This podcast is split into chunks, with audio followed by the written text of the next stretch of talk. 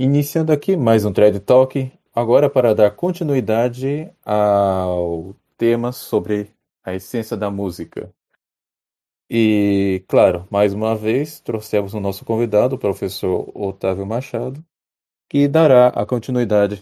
Hoje abordaremos sobre o período barroco e o período clássico. E, claro, recapitular alguma coisa da primeira gravação. É, professor Otávio, passa a palavra. Muito obrigado, Luciano. Salve Maria. Outra vez agradeço por estar aqui e poder colaborar com vocês. E continuando então a exposição desses grandes períodos da música, das suas principais características, alguns acertos e erros que ao longo da história nós nós vimos acontecer de acordo com a nossa moral católica, né? Hoje, então, nós vamos analisar a música do final do século XVI, ou seja, 1590 e algo por aí, ao final do século XVIII, mais ou menos um período de 200 anos. Mas é bom também que eu faça uma memorização do que já foi visto, né? E vocês podem ver também lá no outro vídeo, na parte 1 dessa série de vídeos, como lá na Idade Média a arte cumpriu perfeitamente o seu papel, que é trazer, através da, da sua expressão artística, uma imagem, um espelho de Deus, e que nos leve também a este mesmo Deus, e como lá no Renascimento nós já vamos ver a música corrompendo-se é, com o seu papel final, que é trazer o bonum. E nesse período, então, nós vamos ver que o bonum vai ser aos poucos substituído por outros valores que são os valores pagãos. Vai cedendo este lugar das, das coisas sagradas, dos, dos vários elementos sagrados lá da Idade Média, para um neopaganismo. Então, aconselho que todos vejam primeiro essa primeira parte da minha exposição sobre música, onde eu falo sobre a música é, de forma mais, mais ampla, e depois passamos por esses dois grandes períodos da música, da Idade Média até o Renascimento. E hoje, continuando, vamos passar, como eu disse, da música barroca ao classicismo. E é muito importante que vocês saibam que é, eu, eu estou expondo aqui de forma muito superficial estes períodos históricos, porque são, muitos, são muito complexos e, e, e se nós fôssemos de fato analisar mais profundamente, precisaríamos de no mínimo três horas para cada período. Mas eu tenho percebido também que, musicalmente falando, não é, puramente musicalmente falando, né? Não, não nos interessa tanto ver, por exemplo, características somente musicais, mas para a nossa fé é importante que é, nós possamos perceber quais são as características filosóficas dessas músicas, né? Que está por trás disso e que talvez possa ter uma influência, digamos assim, à nossa vida espiritual, de acordo com aquilo que nós ouviremos. Então, eu não vou dar uma aula de história propriamente dito, né? Uma aula de história da música nos moldes acadêmicos. Nem mesmo vou tratar de alguns assuntos de teoria musical, mas vou mostrar alguns caminhos que nos interessa para que nós possamos purificar as nossas almas das más músicas. Tá bem? E uma coisa interessante, né, já que nós vamos falar do século XVI, vou trazer algumas músicas brasileiras e alguns compositores brasileiros deste período, do período barroco ao período clássico. É que é muito importante porque o pessoal, muita gente acha que Brasil é samba sertanejo, né? Uhum. É, Exatamente. Não tem. O Brasil teve. O Brasil não ficou muito atrás, não, viu? Da, dos grandes compositores europeus. Isso, isso pouca gente não, não sabe. Ficou, Exatamente. Exatamente. Então, hoje nós vamos ver alguns grandes nomes, né? principalmente lá daquela região de Minas Gerais, Rio de Janeiro, etc. De alguns compositores portugueses né, que vieram para cá, depois de compositores que é, que foram que foram realmente brasileiros, né, que nasceram aqui no Brasil e que eles não pegaram somente uh, a forma musical lá da Europa, mas criar o seu estilo, né? Isso que é uma coisa muito importante. É um estilo puramente brasileiro mesmo de ser, tá?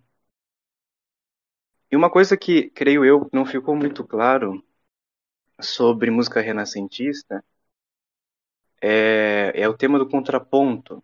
Eu não lembro ao certo se eu tratei disso com muita relevância, mas vocês se lembram que é, toda a música desse período, lá da Idade Média até mais ou menos o século XV, foi se tornando polifônica. Ou seja, nós vemos as, as conduções de mais, mais de uma voz na mesma música, vozes que cantam coisas diferentes, tá? Vozes independentes, né, se diz musicalmente falando. E nós vemos que no século XV, XVI, uh, a técnica né, de se fazer uma música polifônica, que é o contraponto, vai, vai estar no seu nível máximo, assim. Então, eu quero que, é, que vocês compreendam de forma rápida, né, vamos dizer assim, esse estilo né, de composição, tá? Que significa o quê, né? É uma composição horizontal. Ou seja, o que, que significa isso? Quer dizer, eu tenho várias vozes e a música ela só vai ter sentido se todas as vozes estiverem juntas, fazendo cada uma delas o seu próprio papel. Se eu tenho, por exemplo, uma composição a quatro vozes e tiro uma, eu já não vou ter essa música total. Então é, é aquela mesma ideia de, de ser íntegro, né? de integridade. Uma música, para ser bela nesse sentido, ela precisa ser íntegra, as partes não lhe podem faltar. E hoje, a partir do, do século XVIII até os dias atuais, a música popular, ela, infelizmente, vamos dizer assim, né? ela perdeu muito dessa ideia de contraponto, dessa composição horizontal. E, e eu, eu, eu quero comparar para que vocês vejam o que nós já tivemos de música popular e o que hoje nós estamos mais, mais acostumados a ouvir. Então eu trouxe duas músicas, tá, muito contrastantes nesse sentido, uma composição horizontal e outra vertical, para que vocês compreendam que a música a partir agora do, do, século XVII até o século XVIII, vai ter essa, essa decaída da música de contraponto e da música vai então é, surgir essa música mais vertical, ou seja, onde nós vamos priorizar uma linha melódica só. Hoje é muito raro numa música popular termos quatro vozes cantando coisas diferentes. Então eu quero trazer duas músicas, uma do Gaspar Fernandes, que se chama Lá Sol Fá Mi Ré.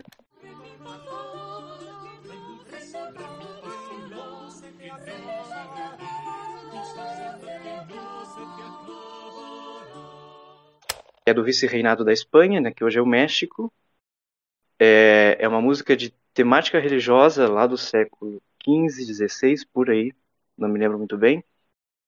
E uma outra composição de estilo vertical, ou seja, onde eu tenho uma linha melódica, uma pessoa que canta e outra pessoa que está, é, por exemplo, tocando violão, etc., dando uh, essa essa base harmônica para a voz, para uma voz. Então eu trouxe aqui uma uma, uma serenata do, do início do século XX na voz é, de Francisco Petrônio e do Dilermando Reis, que se chama Ontem ao Luar.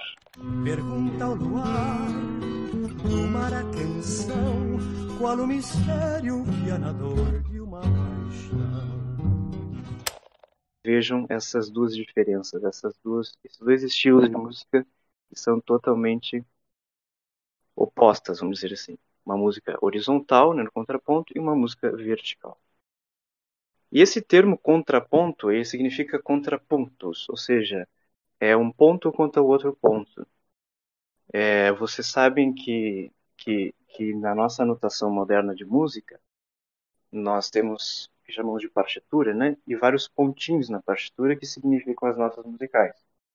Então, o contraponto seria isso: é um ponto contra o outro, tá? Mas contra, no, no, no bom sentido né, da palavra, e eles então vão, vão estar ali é, de forma ah, em, em, conjunto, e no seu total é, nós vamos ver surgir uma, uma, uma bela música, ou seja, as partes que fazem um todo belo.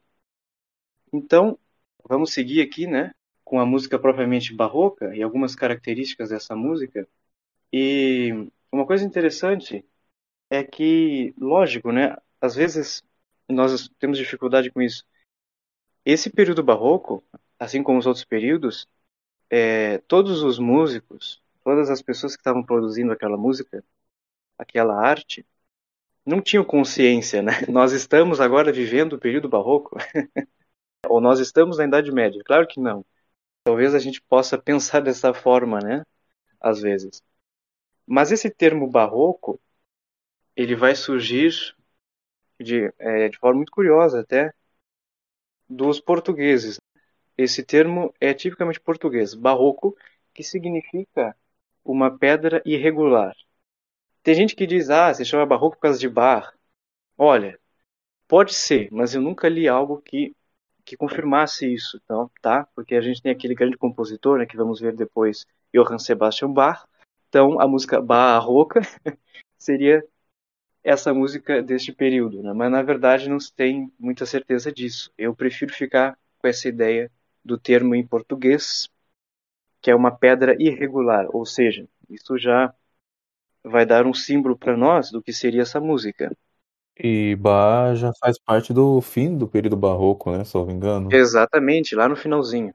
Foi o apogeu da música profana, né? Profana no sentido de não litúrgica, claro, né? Exatamente, foi, foi. E nós vamos ver então que esse período barroco ele é dividido em três fases. Essa última fase é onde nós temos esse grande compositor Bach. E foi mais ou menos um, um período de 150 anos e aqui eu, eu quero que vocês percebam algo, né? 150 anos se compunha mais ou menos da mesma forma, mesmo estilo de música. Então, vejam como esses estilos, essas maneiras de compor não saíam de moda tão rapidamente. Porque era música boa, né, de qualidade. Hoje, nós temos essa anti-música, né, como eu disse lá no primeiro episódio, é, que na verdade é, é uma fábrica de músicas, né? É, é como nossos celulares, né? Dura um ano, dois, depois já tá velho, tem que trocar. E eles fazem justamente para isso. Tem, tem até um termo técnico para esse tipo de, de produção, né? Que é uma, é, uma, é, uma, é uma produção que é compulsória, se não me engano, algo nesse sentido. E a música, ou melhor, a anti-música dos nossos tempos também ela, ela se manifesta dessa forma. Mas nessa época não. Vejam que em 150 anos os músicos compunham mais ou menos no mesmo estilo. E nesse período nós vamos ter então essa imagem das pedras irregulares, né, do barroco, porque também as artes elas vão estar é, significando esse ser não regular, né? Ou seja, antes, no século XIV, XV, lá no Renascimento, nós tínhamos leis, nós tínhamos regras né, que regiam esse modo né, de compor a música. E aqui no Barroco nós vamos ver então uma maior liberdade ao compor-se música. Tá? Então vão surgir algumas notas estranhas, como eu disse, e cada vez mais os músicos eles vão percebendo que existe um, um centro gravitacional que se chama tonalidade. Ou seja, toda música, como eu também disse lá no outro episódio, ela funciona a partir de tensões e de resoluções. E aqui nós vemos que eles compreenderam muito bem isso. Antes não estava tão claro. Antes nós tínhamos aqueles modos gregos, etc. Agora surgem somente dois modos, né? O modo maior e o modo menor, que eu já falei para vocês das duas escalas maiores e das escalas menores. E eles vão perceber então vão, vão descobrindo aquele véu né, que eu falei lá no início, né, ter misterioso da música, que toda música ela tende para um centro tonal. Ela tende para esse um, vamos dizer assim. Ela parte desse um, ela se desenvolve, ela se tensiona, mas tende a voltar sempre para esse um, que é sempre de onde ela veio, né? Então ela parte de um lugar e depois volta para o mesmo lugar. Vamos supor, eu tenho uma composição em Dó maior, tá? eu parto da tônica de Dó maior, depois posso compor e trazer outros acordes, outros, outras progressões harmônicas, ir para Fá, ir para Lá menor. E aí eu vou para Sol. Sol é a quinta nota depois de Dó, né? Dó, Ré, Mi, Fá, Sol. A quinta nota depois da tônica nós chamamos de dominante. Tá? Então nós temos tônica e a dominante. Essa dominante e por que, que tem esse termo? Né? Porque ela domina o restante das notas.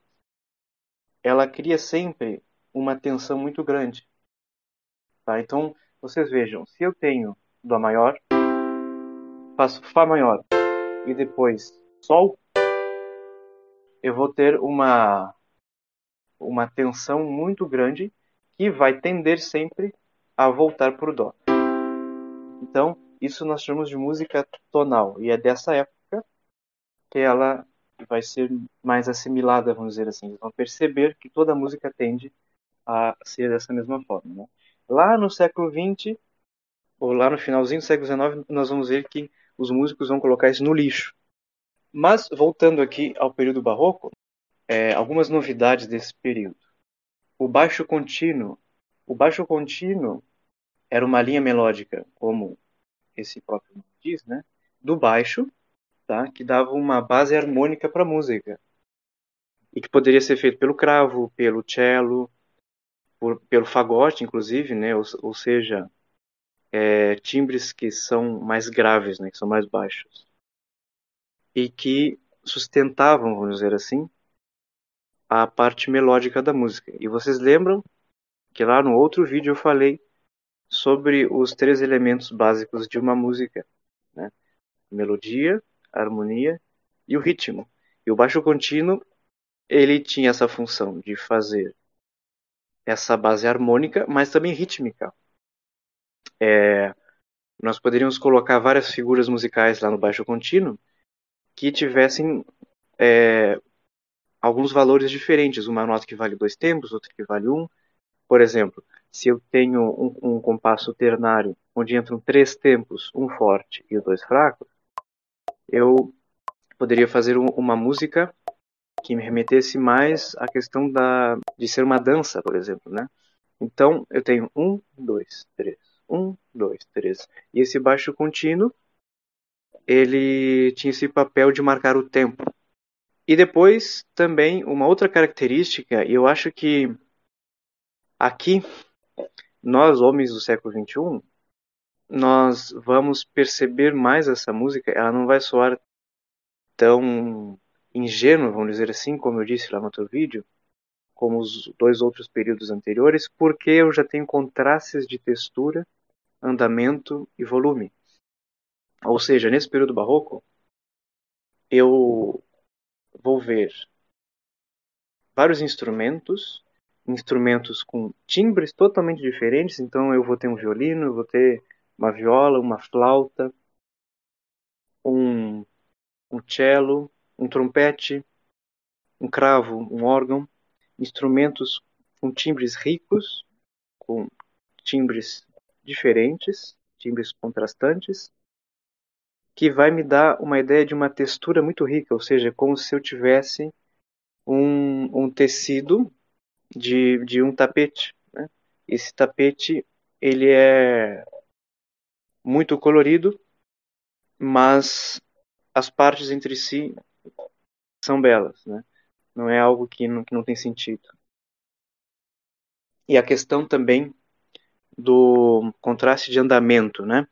É, é desse período, por exemplo, né, que nós vamos ter algumas sessões de uma mesma música que é mais rápida, outra que é mais lenta, e vão surgir os, os movimentos musicais, né? Uma coisa que hoje em dia a gente tem uma certa dificuldade, por exemplo, quando se, se, se vai ouvir um concerto de algum desses compositores dessa época, e eu, eu depois eu, eu, eu vou falar né, o que, que é um concerto, mas eu pago para ouvir. Aí eu sento lá e fico às vezes uma, duas horas ouvindo aquela música. Mas é lógico que eu não vou ficar uma hora ouvindo a mesma coisa. Então eles fizeram o seguinte: vamos dividir essa mesma música em três movimentos. Então eu tenho um que é mais rápido, o segundo geralmente era, era sempre o mais lento e o terceiro era rápido de novo, né? Então vejam como os caras realmente eles percebiam, né, que que há uma ordem que deve ser respeitada na música e que eu não posso ficar muito tempo, uma hora sempre na mesma coisa, né? Então esses contrastes dão muita riqueza para a música dessa época. E o volume. Quando eu falo aqui de volume, eu estou falando de uma das quatro propriedades da música, que é a intensidade. Em termos puramente musicais, né? Nós hoje, é, quando queremos fazer um som fraco ou menos intenso, usamos um símbolo que se chama piano. Então a gente coloca um pezinho lá na partitura, que é menos intenso o som. Quando eu quero um som mais forte, eu uso um F de forte, né? Então vejam que a música vai ficando cada vez mais rica. E eles vão desvendando esse véu e vão descobrindo mais coisas, né? Mais características dela. Ou seja, é uma música que eu percebo fora de mim e eu vou descobrindo, mas eu não crio do nada. E uma outra característica muito importante, e eu vejo que esse é o pontapé para que surja depois lá no romantismo aquela ideia do gênio musical, né, com Beethoven, etc., é esta esta independência da música instrumental, né? Então nós vamos ver agora nesse período, né, do período barroco, sonatas para cravo, sonatas para violino. Ou seja, o que significa sonatas, né? Sonata significa soar. E é uma peça, é uma obra musical que foi feita somente para o violino, por exemplo. Então, é ele que vai cantar. Nós não vamos ter mais vozes, vozes humanas, né? Nós vamos ter outras vozes, outros timbres. E é daí que vai surgir, então, toda essa, essa técnica, porque é lógico que é, nossa voz ela é de certa forma muito muito limitada. A gente pode cantar, pode aí até certas notas musicais, mas depois a gente não consegue cantar. E o violino não, né? O cravo também não. E nós temos mais possibilidades musicais. Então é, é por isso que eles desvendando esses véus, né, vão cada vez mais descobrindo coisas novas e a música é, vai vai se expandindo. Por isso que nós temos músicas para alguns instrumentos solo, né? É, então, eu disse, dessas músicas puramente instrumentais, nós vamos ter sonatas, suítes e algumas aberturas. O que seriam as suítes? É, hoje é muito estranho falar esse termo suíte, porque a gente pensa num, num quarto com banheiro, né? Na verdade, não, não tem nada a ver. Musicalmente falando, uma suíte é um conjunto de danças. Só que vejam que curioso, é, é uma dança platônica, porque ela fica só no mundo das ideias, porque quem toca suíte não está tocando para outra pessoa dançar, tá? Então, é um conjunto de danças puramente instrumentais. Bach, por exemplo, ele, ele vai compor muitas suítes.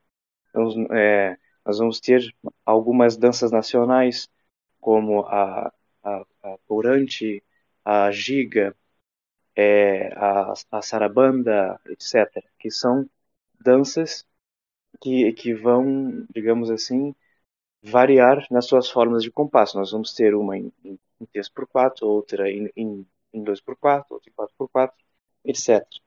Toda essa riqueza aí de termos né, que foram usados até agora é, parece explicar também o fato, né, de, de compositores barrocos serem muito prolíferos, né, para compor, o volume de trabalho deles é, é enorme, é uma coisa Exatamente. impressionante. É, exatamente. Os homens viviam para aquilo. Só, só, as músicas do Bach que eu tenho aqui, se eu der colocar ela para reproduzir assim, de uma vez, eu acho que acho que leva dias. Exato, claro, com certeza, com certeza. Já que nós estamos falando disso, né? É, eles eram realmente fábricas musicais, mas fábricas aqui no bom sentido, né? De compor Sim. muita coisa.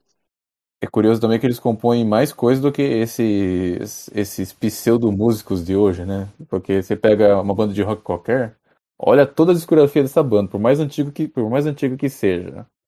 É, não chega nem, nem, nem, nem, nem perto do. Eu, eu acho que Bach, só nas composições para órgão, já já deve ter mais composição do que qualquer banda de rock.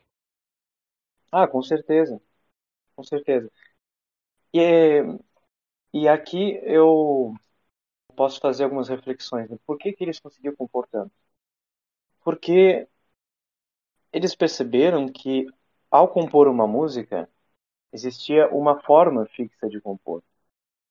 Ou seja, eu tenho um conteúdo musical, algo que eu quero passar, algo que eu quero colocar na minha música, mas seguindo a forma que digamos é 50%, né? Eu não vou ter nenhum problema só que hoje eu tenho que partir do zero mesmo, eu tenho que criar todos aqueles conceitos musicais do zero. Então eu tenho que ser muito criativo, mais ainda do que no século XVI, porque eu não tenho forma nenhuma, eu não tenho norte nenhum musical. Eu tenho algumas bases musicais e só isso, na verdade, né? Só que naquele tempo não. É, vocês vão ver, por exemplo, que Bach, né, nós vamos ver depois mais calmamente, ele compunha é muito canto coral, né? E vocês vão ver é muitas muitas semelhanças, né? Com, com alguns cantos corais, né? Claro que são músicas diferentes, mas vocês notem que é a mesma forma musical. Né? Claro, tinha muito de si, né? tinha muito dele, mas ele, respeitando essas formas, tinha mais facilidade nele compor. É, e isso também nós vemos em, em outras artes, né, que seguiam formas musicais. Hoje não. Então hoje para é, qualquer músico do século XXI compor, ele tem que ser muito criativo. Isso é um tanto análogo com a filosofia e a teologia, porque ah, você, você vê os escolásticos, né, que, que nem Santo Tomás de Aquino, né, você, ele escrevia, de, ele escrevia sobre tudo, né, mas ele sempre seguia um tipo de padrão de escrita. Isso, isso. Exatamente. É, agora, agora você vê os filósofos modernos, né? Tipo, é uma, uma zona só, né? É um caos. É, você vê Descartes, Descartes criou uma filosofia do zero, né, praticamente. É, Kant fez a mesma coisa. Uhum. Mesmo se aplica na música. Eles são do, do, do, do século, é, século XVI, século XVIII, né? Nós vamos ver que isso depois vai ficar um pouco mais livre. E outra característica deste grande período barroco é que eles estavam mais voltados, né, para que musicalmente nós percebêssemos os seus os, os seus estados anímicos, né? Ou seja, antes nós tínhamos uma música é, que era mais ou menos racional, etc., mas que deixava um pouco de lado toda essa questão do sentimentalismo, né? Toda essa questão das nossas emoções humanas. Mas aqui é, eu eu não quero fazer julgamento, tá? Se isso é bom ou se é ruim, porque hoje para nós talvez essa música dita barroca ela não soe tão sentimentalista, né? Nos termos atuais, é um sentimentalismo saudável, vamos dizer assim, né, que vê o homem como um todo. Porque é lógico, tem dias que nós estamos mais tristes, etc, outros que não estamos, e a música vai se voltar para esses elementos humanos, mais para o coração do homem, né? Mas sempre respeitando alguns padrões musicais, umas leis musicais e a forma musical. E uma coisa importante, né? Por quem e onde esta música era produzida. E aqui nós vemos uma característica desse período é que a corte ela já estava competindo com a própria igreja, né? Então, antes, nós tínhamos, por exemplo, é, cardeais, papas, que pagavam compositores para que eles fizessem missas, etc. Mas a corte ficava um pouco de lado, assim. Ficava em segundo lugar. Hoje não. Hoje não digo. É, no, no, século, no século XVII, a corte já tinha grandes compositores também, né, que trabalhavam para ela. E ainda segue, segue aqui nesse período, né, e nós vamos ver que, que isso segue, na verdade, até o século XVIII, aquela ideia que eu falei para vocês no outro vídeo, do músico que é funcionário, que cumpre funções, né? O músico que ele é pago para compor. E aqui nós vamos ver é que esses esses patrões, vamos dizer assim, né, sejam eles príncipes, sejam cardeais, eles vão ser chamados de mecenas. Né? Isso surge, na verdade, lá no século XIV e XV, lá no Renascimento. Mas aqui nós vemos essa, essa predominância da corte também. Então, é, Bach, por exemplo, e quase todos esses compositores barrocos que eu, que eu, que eu vou citar para vocês depois, eles compunham para essas duas realidades, né? Então, eles compunham missas, mas compunham concertos também eram bem versáteis e, e com isso eles ganhavam dinheiro, né? E aqui, agora eu quero citar um, um grande compositor que foi a ponte entre dois períodos. Ele nasceu em 1567, ou seja, finalzinho lá do Renascimento, e morreu em 1634, início do período barroco. E ele foi essa ponte que trouxe algumas novidades. Né? É curioso que ele é da cidade de Cremona, não sei se vocês já, já, já ouviram falar. É, era aquela cidade do grande Stradivarius, né? Então nós, nós temos aqueles violinos Stradivarius que hoje são caríssimos, tem uma sonoridade muito linda e única. E faleceu depois em Veneza. Ele foi também um sacerdote católico ele era cantor, ele era violinista, ele era compositor e é, ele compôs e trouxe algumas novidades para sua música. Né? É, como eu disse, ele, ele marca essa transição entre dois períodos. Compôs muito para a igreja e muita música profana também, mas a grande novidade é que ele usava alguns recursos musicais justamente, como eu disse né, antes, para demonstrar os sentimentos humanos e as suas ideias, né? Então, vamos dizer que nós temos uma forma que devemos seguir e eu vou simplesmente expandir essa forma, sem, sem, sem, sem colocar no lixo, como foi lá no século XX, né? Seguindo as regras né, de composição, mas eu vou colocar certos elementos que vão dar uma, uma, uma cara nova para essa música, né? Então, esse novo jeito né, de compor vai ser conhecido como stile nuovo, né, em contraposição a um stile antigo.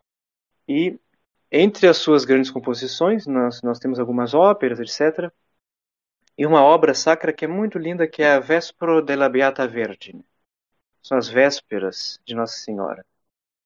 E também nós vamos ver agora surgir nesse período os madrigais, né? que é, é eu, eu gosto sempre né, de falar, isso é o germe da ópera. É um gênero poético, tá? que pode ter temas pastoris, heróicos, ou, ou, ou até mesmo alguns temas obscenos, e que pode ter também uma característica teatral. Por isso que eu digo que é o germe da ópera. E nessa época é que nós vemos surgir a dita primeira ópera, né, que é a ópera Orfeu. Então vocês vejam, é um tema ainda pagão, né? Mas que vai fazer essa transição entre dois períodos. E eu acho muito interessante, tem, um, tem uma citação de um músico de 1755, um pouco 100 anos mais tarde, na verdade, né? Que ele caracteriza essa ópera é, como um, um entretenimento exótico e irracional, que sempre foi combatido e sempre prevaleceu. Então vejam que havia essa tensão entre duas forças, né? Uma força que que queria compor a ópera e outra que dizia não, não, não vamos compor porque isso vai fazer mal, né? Como dizia em sua República o grande Platão. Ele percebia que certas inovações musicais poderiam ser perigosas né, para toda a cidade. E alguns alguns bons pastores né, daquela época, alguns bispos, padres, eles perceberam que haveria algum grande problema nessas óperas né, que estavam surgindo. E o termo ópera quer dizer opus, vem de trabalho, né? Então esse grande trabalho musical, que dentro dele nós temos uma, uma, uma história musical que é toda contada em música. Né? Nós não temos falas, nós temos canto, que, que contam uma história né? dentro de um determinado enredo. Mas essa ópera que eu citei para vocês, a ópera Orfeu, de Cláudio Monteverdi, há aí um, um lindo dueto que se chama Purtimiro Purtigodo, que é um dos mais belos momentos né, da nossa história, que é uma cena da ópera L'Incorazione di Popea, que foi feita em 1642. E o, e o Monteverdi já tinha 76 anos.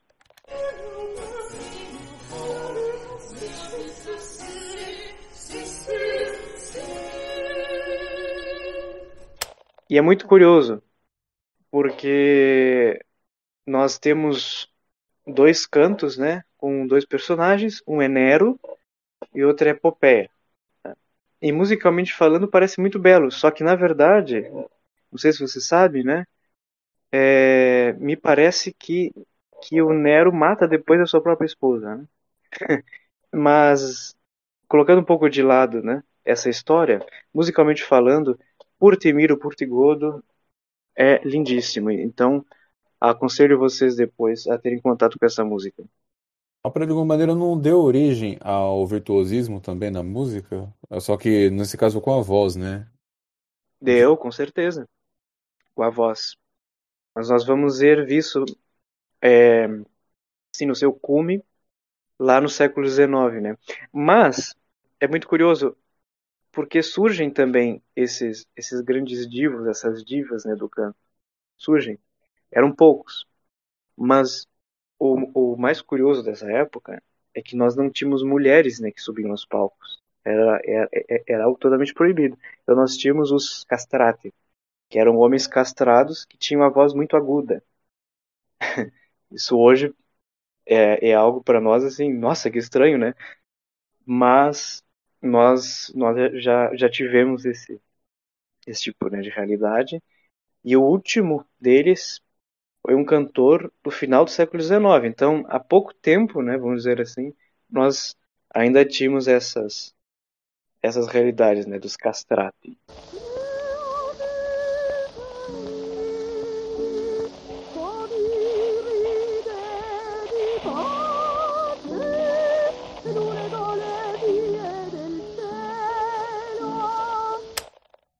Homens castrados é, realmente. Né? É bem, bem estranho, Lá no seu né? nascimento. É. E, e, é bom lembrar que isso de alguma maneira atenta contra a lei natural, né? Já que. Uhum. Exato. E aí nós vemos que o que vale mesmo é a música pela música, é o quanto que ele pode cantar, né? O quanto que ele é bom naquilo, etc. Certo virtuosismo. Sim. E uma Apesar coisa muito não, eu, só, eu só comentar que, apesar de ser menos grave do que os pactos com o demônio que hoje se fazem, né? Ah, não, com certeza. Sim. E eles tinham muitas famas, né? E cantavam alguns personagens dessas óperas e também cantavam dentro das igrejas, porque nós não tínhamos vozes femininas dentro da igreja nesse período. Agora que nós vimos muitas características gerais né, desse grande período barroco, é, eu quero falar para você sobre as três fases desse período. Então, eu já falei sobre esta, esta fase, que é uma fase considerada de transição, e agora, no chamado Barroco Médio, né, nós temos alguns compositores é, que vão servir de base depois para esse movimento clássico que vai surgir depois do século XVIII. Tá? Então nós vamos ter o grande compositor Alessandro Scarlatti. Ele vai compor muito, e o, o filho dele, chamado Domenico, também vai compor muito, é, músicas para cravo, músicas para órgão, etc. Então nós vamos ver já uma, uma, uma linguagem musical de melodias puras, de melodias é, mais verticais. E o período médio também é, nós vamos ter outros grandes compositores, que é o Arcangelo Corelli, que ele contribuiu, vamos dizer assim, para esse período na, digamos, expansão né, do concerto. E o concerto, eu quero falar agora para vocês o que, que, se trata, né? Hoje é, a gente diz, ah, estou indo né, num concerto de música clássica. E aqui eu, eu, eu, quero fazer alguns, alguns parênteses. Né? O termo música clássica, né, e, eu, eu, eu quero que isso fique claro para todos vocês. O termo música clássica pode ter dois significados. Pode ter um que é mais amplo e outro que é mais específico. O termo música clássica pode significar a música que foi feita do século XIX para baixo, ou seja, música erudita, ou pode também significar um período da música, que nós vamos ver depois, que vai do, do da segunda metade do século XVIII até 1820 por aí. Tá? Então pode ter significado mais geral e um significado mais específico. Tá? Então, quando nós dizemos, ah, vou num concerto de música clássica, não quer dizer que eu vou estar tendo contato com a música do movimento clássico do século XVIII. Significa que eu vou ouvir música erudita. Eu tenho cuidado com esses termos, tá? Não caio nessa gafe, vamos dizer assim. Então, os, os concertos, hoje, né, também nós, é, nós, nós utilizamos esse termo de forma mais geral. Mas de forma mais específica, né, significa que é um combate entre é, alguns instrumentos. Então, nós temos o instrumento principal, que é chamado solo, e nós temos uma, uma grande orquestra que vai concertar com esse piano. É, pode ser cravo, pode ser, pode ser violino, piano, como eu disse, né? Eles, eles são, são duas realidades é, que vão que vão dialogar e nós vamos ver no final quem é que vence. Então, os concertos são isso, na verdade. É uma espécie de disputa. Claro, né? Tudo feito dentro de uma forma musical. E o Arcângelo Corelli ele vai ser responsável para afirmar mais esses conceitos do concerto. Depois nós vamos ter um, um compositor francês desse período né, do Barroco Médio, que é o Jean-Baptiste Lully. Lully. Ele traz algumas novidades para a música. Bom, ele compôs ópera, etc. Compôs é, várias obras para cravo, mas é, tem uma novidade, ele compôs alguns balés, né? Então aqui nós já vemos música para dança, música totalmente teatral, né? Que a partir da dança conta uma história. Só que esse período médio, né, do barroco, ele para nós, ele pode até até mesmo parecer um pouco chato, não, não, não tem muito sentido. Porém, no chamado barroco tardio, é que as coisas começam a ficar mais familiares para nós, homens do século XXI. Por quê? Como eu disse lá no início, né? Aquela ideia de música tonal vai ganhar mais força, vai ficar mais firme, e os compositores vão compor em cima desta mentalidade da música tonal, né, que já estava muito firme. E nós vamos ver grandes nomes desse período, né, do barroco tardio, ou seja, do final do século XVII início do 18. Nós vamos ter o Bach, né? Handel, Vivaldi, Domenico Scarlatti, Couperin, Rameau e o Telemann, tá? Por que que eu cito vários nomes ao mesmo tempo? Para que vocês conheçam depois, né? Então, eu não vou citar né, obras, por exemplo, do compositor Couperin, porque ele, ele não contribuiu, vamos dizer, de forma é, mais drástica, vamos dizer, para que é, nós, nós possamos estudar alguma coisa dele hoje aqui. Não teve grandes novidades. É, mas eu vou tratar agora é, de alguns compositores desse período, do chamado Barroco Tardio. E o nosso grande compositor agora é, vai ser o Vivaldi, né? Antônio Vivaldi ou Antônio Vivaldi. Ele nasceu em 1678, ou seja, finalzinho do século XVII, e faleceu em 1741. E eu quero falar algo que é muito interessante, que é o fato de nós dividirmos, de nós separarmos as coisas. Por exemplo, ele era um homem que tinha uma vida moral muito duvidosa, tá? Para não dizer em outros termos. Mas a música que ele, que ele estava fazendo era bela.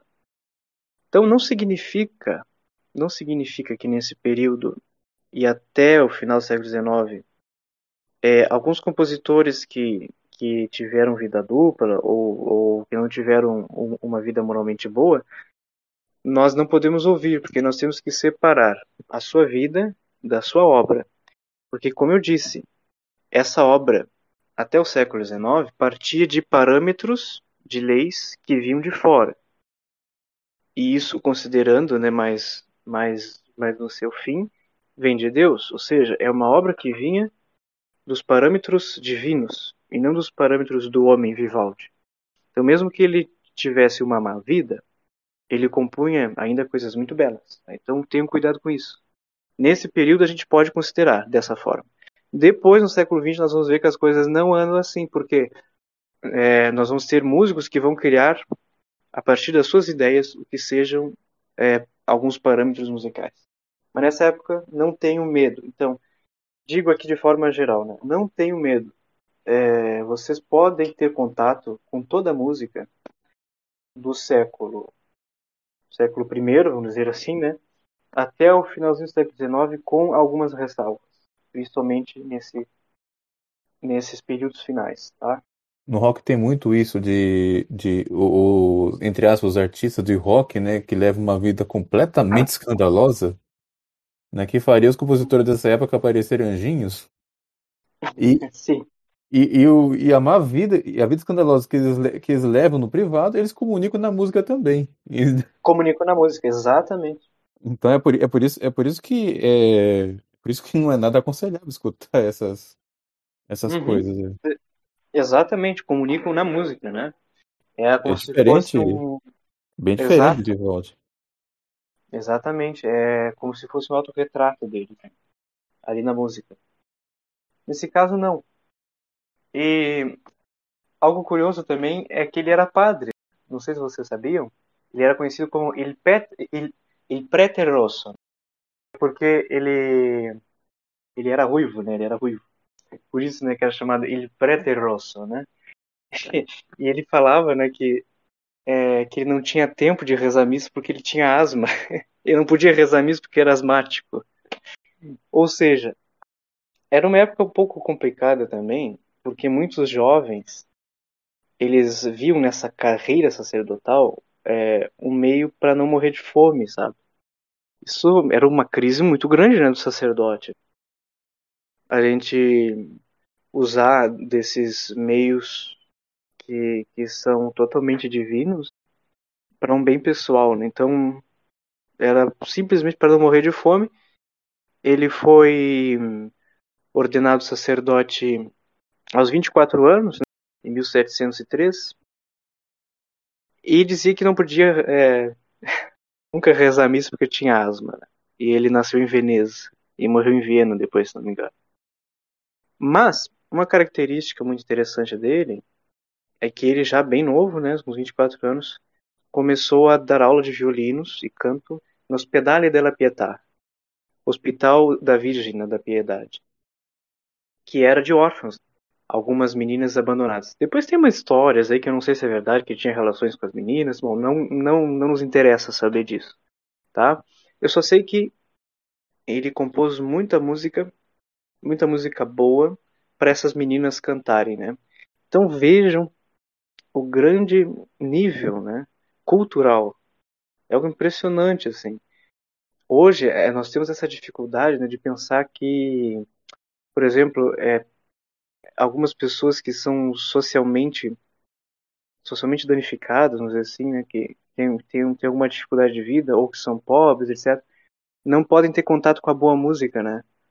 Mas é totalmente o contrário, devem ter contato com a, música, com a boa música, né? Então, aqui hum, nós tínhamos várias órfãs e, e, e elas cantavam nas missas, etc. E muita música foi feita para elas. Elas tocavam violino, tocavam cello, contrabaixo, tocavam muito bem. E vários desses concertos que ele, que ele compôs nessa época foi feito para essa realidade. Eu já vi alguns grupos, né, que algumas pessoas, né, que, que ensinam música clássica, música erudita, né, usando o termo melhor, para, para o pessoal da favela, etc. E muita Aham. gente, e muita gente ia lá, ele se interessava, ouvia. Isso, É, enquanto, só que muita gente acha que, que não, favela tem que escutar funk, rap, com essa funk, né? Porque tá dentro da sua realidade. é, que, que, que, que destrói a vida das pessoas aí, em todos os sentidos, né? É, Já que a música exatamente. Pior ainda comunica, mais, né? e com a música é, comunica depravação, porque é aquela coisa, né? A gente oferece o que tem, né? E, o- e o que tem os funkeiros? Depravação, né? É, Aquele espírito de devassidão. Eles comunicam isso pela música e as pessoas a, consomem isso, aderem a isso e, e fica esse, esse câncer, né? Ali na favela, né? Ao Uhum. ao invés de ensinar boa, boa música, ficam, ficam ensinando esse, esse. Não dá nem pra chamar de lixo, né? Porque li- lixo ainda pode reciclar. Essa, essa, es- essa escória sonora que eles chamam de funk. É verdade. É, é, a gente tem, infelizmente, né, essa, essa mentalidade hoje, né? Mas, mas, em- mas graças a Deus nessa época eles não tinham, até porque não se tinha essa ideia de música ruim né, como gente- nós temos hoje em dia, né? Eles, eles, eles não tinham algo que, que fosse totalmente escandaloso como nós, né? E até é, uma, uma, uma grande falta né, de caridade com essas pessoas, né, de pensar que elas não são capazes, né, de pensar, ah, não, a gente, como elas, elas são pessoas vulneráveis, né, nós temos que dar a arte, entre aspas, dentro da sua própria realidade. Né? E eles, e de, de forma muito trágica, essas pessoas vão cada vez, é, vamos dizer assim, piorando, né? caindo cada vez mais, cada vez mais, cada vez mais. E aí, a partir disso, vão surgir, por exemplo, é, grandes pessoas criminosas, né? Surgem, surgem muitos nomes, né? Então vejam como nós devemos sim propagar a boa música para que nós possamos ter segurança também dentro né, do nosso país. vejam como isso é grave a gente tem dificuldade né, de perceber, mas as coisas são, são sempre graduais, né? É, isso vem muito do, do pensamento marxista também, de que achar que Uhum. de- faz toda essa distinção radical de classes, né? Então eles classes, acham, né?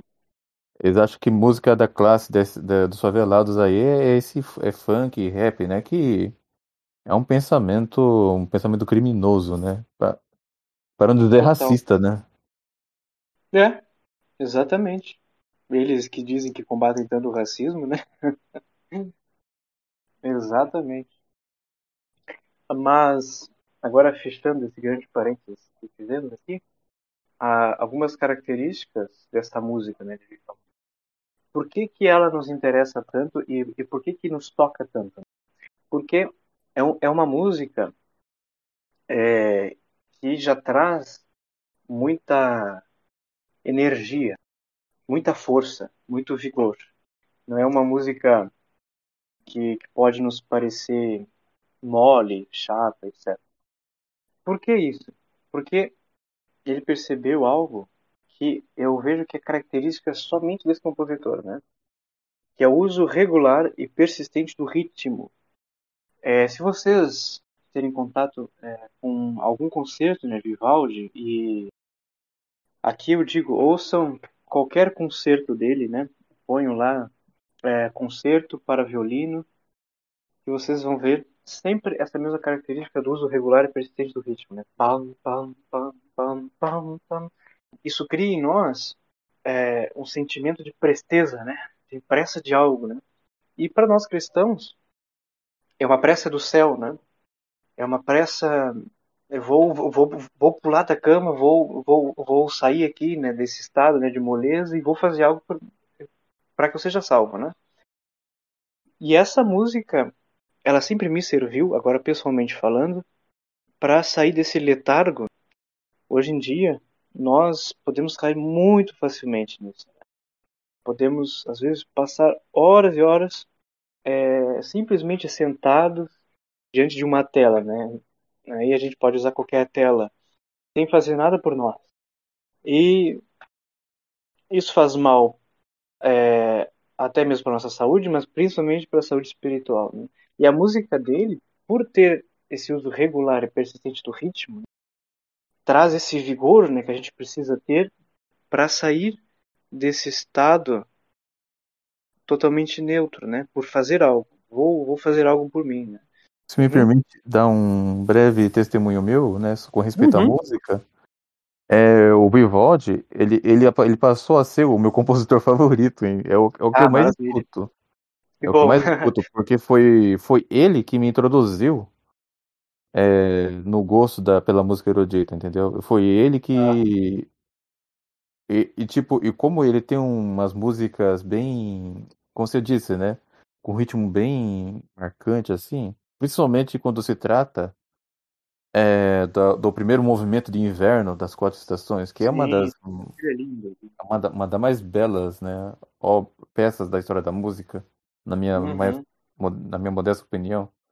Com certeza. Ele, ele, ele, me ajudou muito a sair do rock, entendeu? Me ajudou muito ele nessa fase de transição.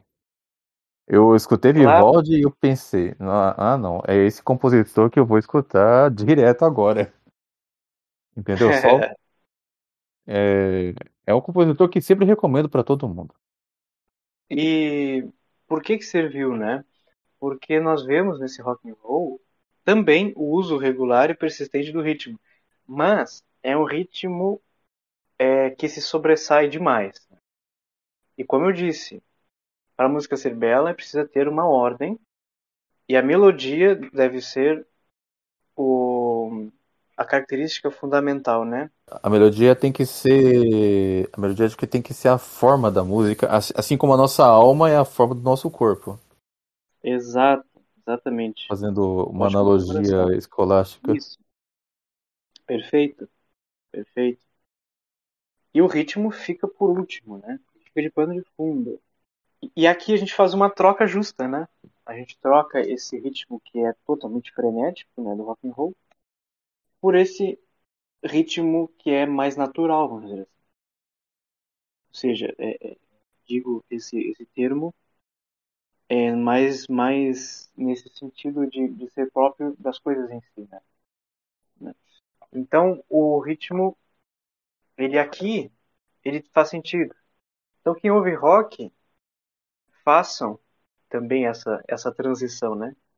Ouçam muito a música dele, né, de Vivaldi. Tá? E uma outra característica é mimética é, com as realidades naturais. Ou seja, é, nós podemos ouvir em vários seus concertos algumas frases melódicas que, por exemplo, imitam o canto do pássaro, é, alguns outros animais, o cachorro latindo, é, dá alguma ideia do frio, do calor, etc. E aí nós é, podemos, é, por exemplo, né, colocar aqui as quatro estações, que é uma obra que muito claramente faz essa pintura musical das realidades naturais. Como eu citei do primeiro movimento de inverno, né, que aquele solo de violino é um Sim. tanto quanto intenso, né, imitando a rajada de vento típica do inverno europeu, né? Isso.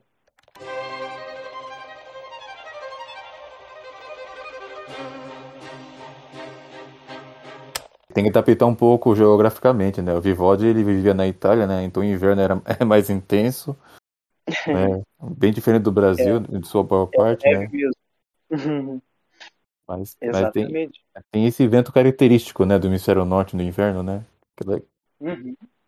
E outros compositores também usam esse recurso musical, né, que é fazer pintura, essa mimética com as realidades da nossa natureza. E o mais curioso, né, é que essa obra que eu sei para vocês, né, das quatro estações, ela foi redescoberta no século XX. Então vejo, né, que passou muito tempo que, que as pessoas nem se lembravam dela, coitada, né? Mas hoje em dia, não, né? É uma das peças mais conhecíveis, né, do mundo. E agora é, eu quero passar então para o nosso grande compositor, né, do período barroco, lá no finalzinho do período barroco, tido também como é, um pouco antiquado até por alguns compositores mais mais modernos, né, que já estavam pensando num outro tipo de música, que é o Johann Sebastian Bach, né, o João Sebastião Bach, que inclusive ele transpôs, vamos dizer assim, arranjou muitos dos concertos né, de Vivaldi para o órgão. E aqui eu quero falar de uma música que, para mim, é, é, um repertório fundamental, que é o concerto em Lá menor de Vivaldi para órgão, é, que Bach uh, fez essa, essa transposição.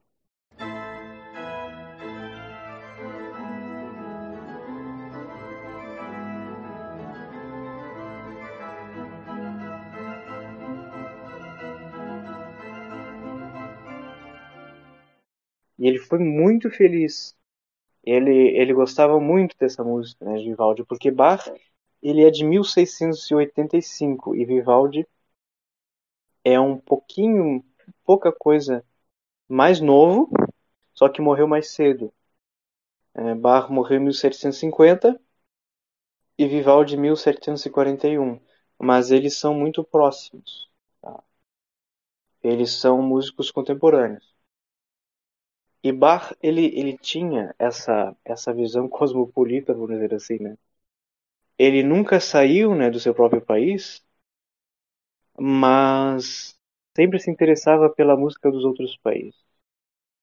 Ele é da cidade de Eisenach. É, lógico, né? Aqui eu acho que vocês já perceberam que ele, ele é um compositor alemão, né? Mas tem um, tem um porém aqui, né? Que é um porém bem grande. E aí eu, eu sempre fiquei assim muito pensativo em relação com essa realidade, com essa tristeza, né? Dizem depois né, que isso mudou, mas Bach ele era protestante, né? É, como o pai dele, o avô dele, os irmãos, porque nós vemos é, que é, era uma família muito musical, né? Todos, todos eles eram músicos o filho, o neto, o avô, o tio, todos os Bachs eram músicos, né? E eram bons músicos, eram de alto nível, mas eram protestantes. E aí eu fico pensando, né? Como pode que alguém que não segue o que é verdadeiro, né? Compor coisas tão belas, mas dizem, e aí eu creio, né, particularmente, que foi pelo belo que Bach, lá no final da vida, ele se converteu. Ele compôs inclusive uma missa, que é a famosa missa em si menor. Ou seja, há rumores de que Bach se tornou católico.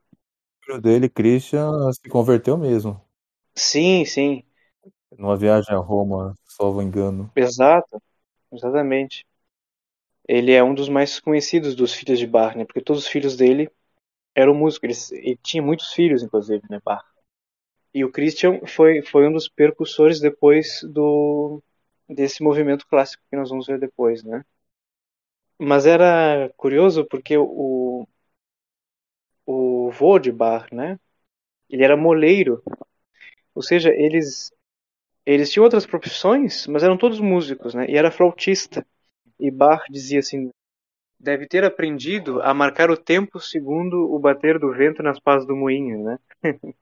muito curioso. E só para vocês terem ideia, né? 14 Bach foram organistas, 12 foram cantores e outros tantos, né?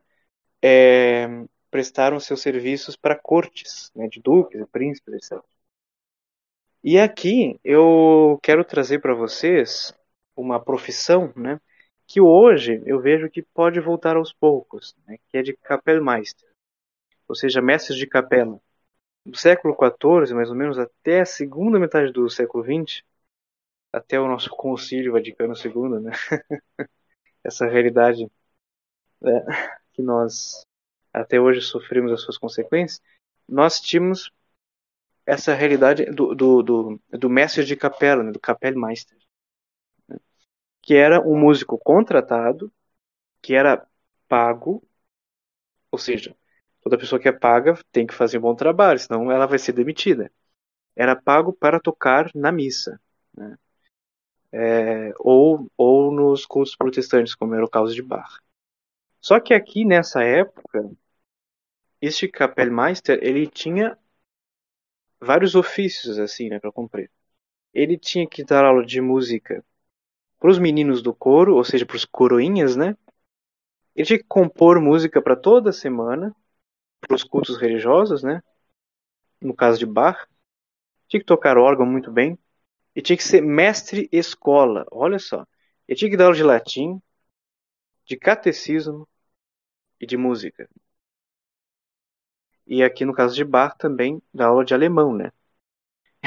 então vocês vejam a, a grande capacidade né, de um músico do século XVII ou do século XVIII. É impressionante. Hoje é, nós temos essa realidade cartesiana, né? Não, eu vou ser músico, então eu tenho que conhecer tudo da música. Eu não tenho nenhum contato com as línguas, com a história, com as artes em geral. Não. É claro, isso é um pouco da, daquela reminiscência né, do homem renascentista de ser o homem completo. Mas é, é, nós podemos ser um homem completo, entre aspas, prestando serviço a Deus, né? como é o caso de Bach, aqui mesmo com as suas limitações. Né? Mas ele tinha consciência de que ele era um homem de Deus, tanto é que depois, talvez, dizem, ele tenha se convertido. Bach, ele viveu disso. Né? E ele teve muitos filhos, ele teve duas esposas, porque ficou logo viúvo, ele também é, teve contato muitos anos com a, com a igreja de São Tomé, em Leipzig, Thomas Kirk.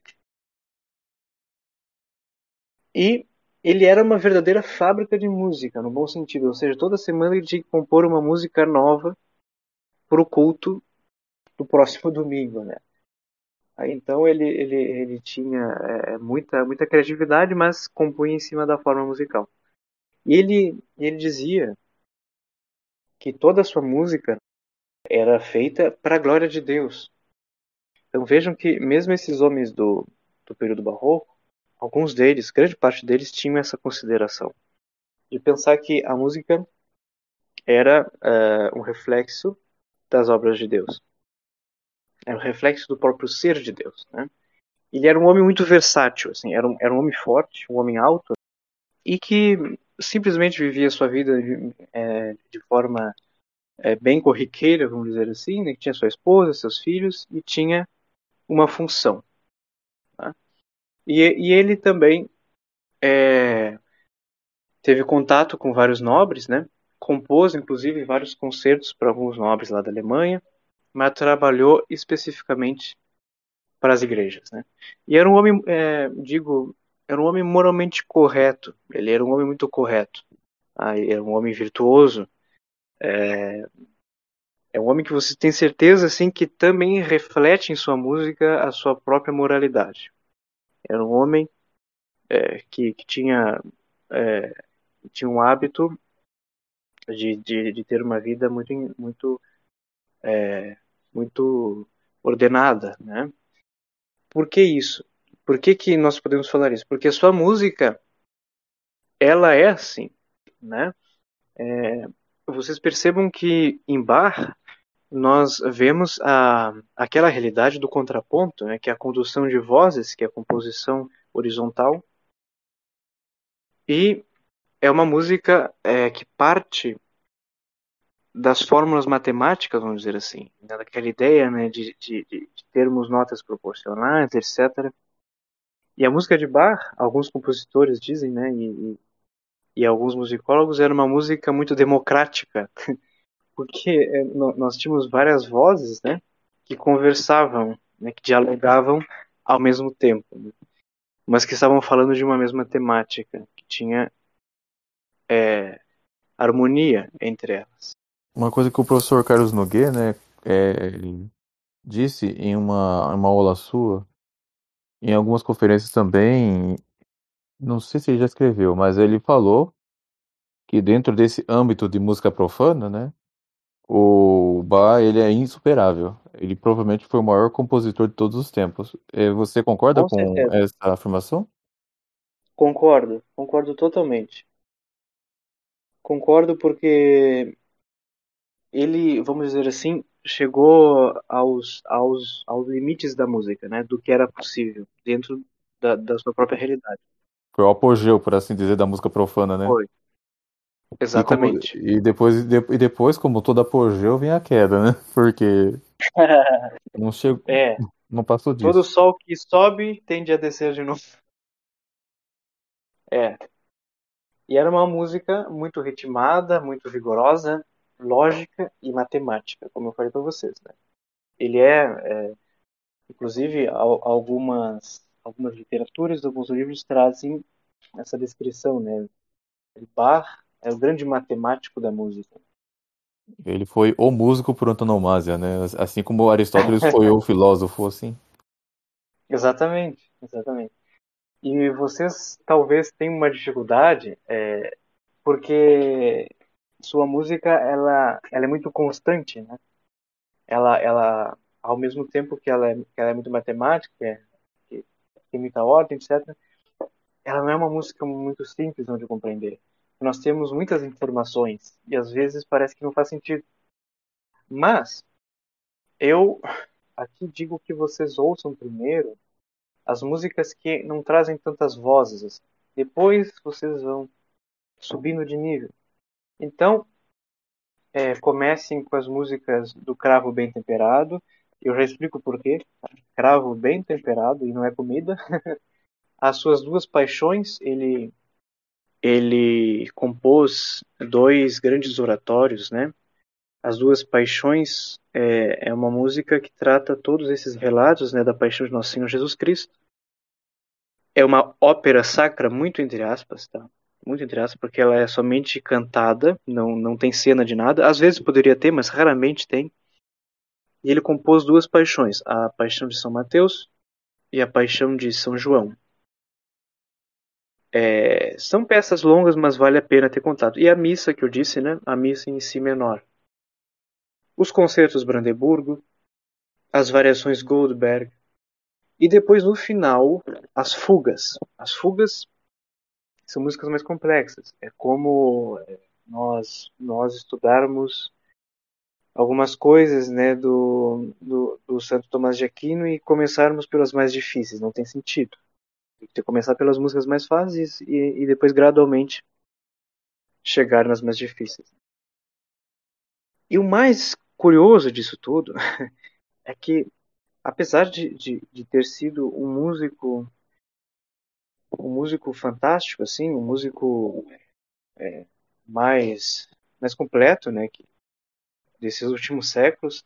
Ele, depois de morto, ele, ele foi meio que, é, meio que deixado de lado. Sua música foi um, pouco também é, deixada de lado, porque como ele era um funcionário, né, quando morre, né, surge um outro funcionário.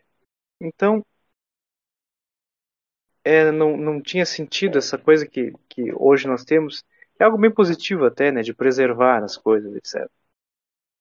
E o mais curioso é que algumas folhas né, de suas partituras é, estavam uh, é, estavam recheando, vamos dizer assim, certos certos objetos lá de uma, de uma determinada igreja, não me lembro onde. Então eles estavam usando os seus próprios manuscritos para uma questão é, é, totalmente logística, assim, de, de, de é, cuidar de certos objetos. Então, vocês vocês pensem, poxa, hoje a gente considera muito Bach, mas naquela época eles não tinham essa sensibilidade, né? Mas depois ele vai ressurgir é, com as com as pesquisas, vamos dizer assim, né, de Felix Mendelssohn, lá no início do século XIX. E ele ele vai principalmente resgatar a Paixão de São Mateus, isso em 1820 por aí. Tá? E aqui eu, eu quero trazer um pouco essa imagem do órgão, e por que, que ele é preferível a outros instrumentos musicais dentro da missa, por exemplo? Isso é bem simples. Eu poderia aqui ficar falando um monte sobre por que, que é preferível, mas é porque o órgão ele é muito semelhante à voz humana, que por sua vez é palavra. E a palavra é uma imagem do Verbo eterno de Deus. Tá? Então, vamos dizer assim, é a é o, é o ser mimético do ser mimético, né? É, é, é uma coisa que vai sempre imitando a outra, né? Então, o órgão, ele é muito semelhante à voz humana, tanto é que tem um determinado registro, um determinado timbre lá no órgão, né?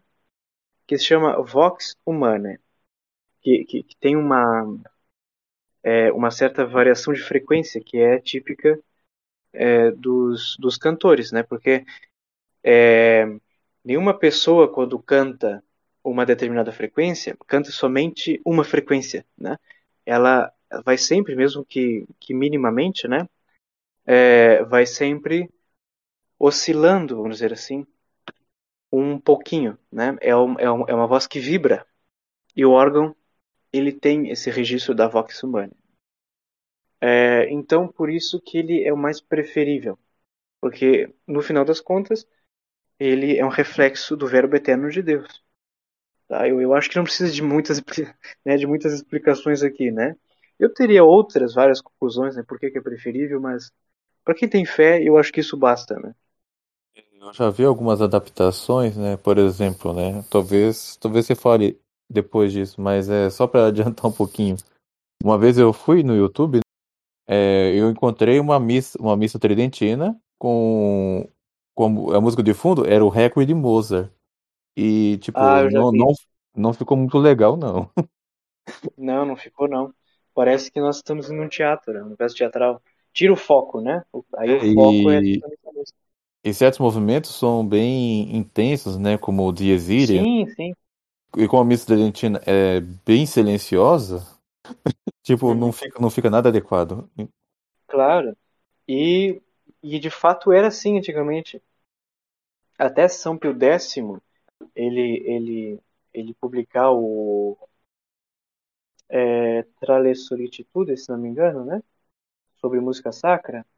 Toda a música sofria, infelizmente, desse mal de ser muito teatral.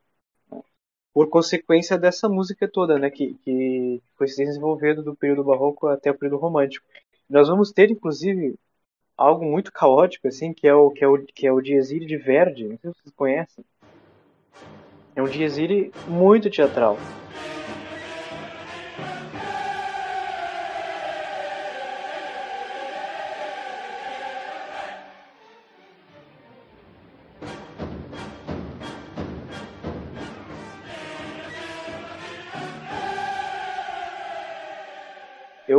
Eu, nem consigo imaginar como isso entrava dentro da igreja, sabe? E nós tínhamos tímpanos, né? Instrumentos fortes, né? De percussão, etc. Alguns, alguns metais bem pesados. E isso entrava dentro da igreja tranquilamente, né? É aquela ideia que eu falei. Nós damos o dedo e a pessoa pega o braço inteiro, né? E o Papa São Pio X, ele percebeu esses dramas todos lá no final do século XIX, né?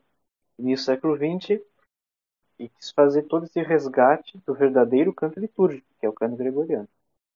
Porque aqui, nesse período, é, nós vamos ter muitas missas. Nós vamos ver mais tarde Mozart vai ter missas, Haydn também, não sei quantas missas, mas são missas muito teatrais, assim, que servem mais para é, nós pagarmos um concerto né, de música erudita e participarmos lá no teatro. Aí é algo possível. E é maravilhoso, né? E- Exatamente. Mas não é algo que se possa ter dentro da missa, onde o foco é Cristo, não é a música. infelizmente, nessa época, é, várias pessoas elas iam para missa para ouvir música. Não iam para comungar, né? Iam para ter experiências O Mozart, por exemplo, né? É, exatamente.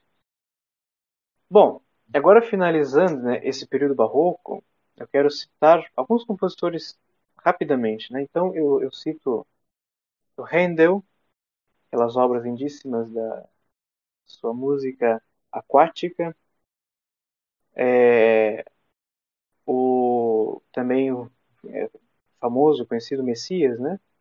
e o Purcell. E aqui no Brasil, né?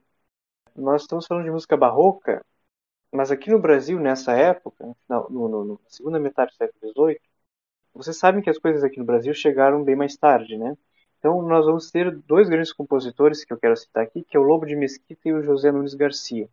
Eu não vou falar tanto deles hoje, talvez eu, eu, eu até possa fazer um outro vídeo sobre esses dois compositores, mas eu quero que vocês ouçam muita música deles, tá? Lobo de Mesquita e o padre José Nunes Garcia. Infelizmente, se sabe que o José Nunes Garcia ele era maçom, tá? Mas ele ele é daquela época ali de Mozart, final do século XVIII, e ele era professor do compositor do nosso hino nacional, né? Do nosso é, hino que na época era o hino da coroação, que, que foi também o hino da coroação de Dom Pedro II, né? Que eu posso falar depois um pouco sobre algumas curiosidades, né? É, sobre o nosso hino, mas o, o, o José Nunes Garcia é um compositor brasileiro realmente, tá? O Lobo de Mesquita também, ali daquela região né, de Minas Gerais, Rio de Janeiro ele, ele era mestiço, né? Já tipicamente brasileiro, né? Aquela, aquela fusão de raças, vamos dizer assim. E ele é um, é um sacerdote católico, compositor. Né? Tem peças belíssimas, tem a, a famosa Missa de Santa Cecília, e uma missa que eu prefiro muito, que é a Missa de Nossa Senhora da Imaculada Conceição, que é lindíssima. Mas como eu disse, são missas teatrais, vamos dizer assim, né? São missas que São Pio X cortou totalmente, né? É, e o Lobo de Mesquita, ele também compõe mais dessa forma, mais voltado para o estilo barroco. Então vocês não vão ver é, tantos tímpanos, tantos, tantos metais, vão ver uma música mais, mais contrapontística, de várias vozes, etc. E o José Nunes Garcia, algo mais teatral realmente. Um outro detalhe mais desgraçado do, do José Maurício Nunes Garcia é o fato dele ter sido amaziado também com cinco filhos. Né? Um... Sim, exatamente. Isso era um grande problema nessa época. E foi descoberto só depois, né? Então. É bem é. lamentável. Infelizmente, nessa época, como eu disse, né, é, ser, ser padre era uma forma de não passar fome, né?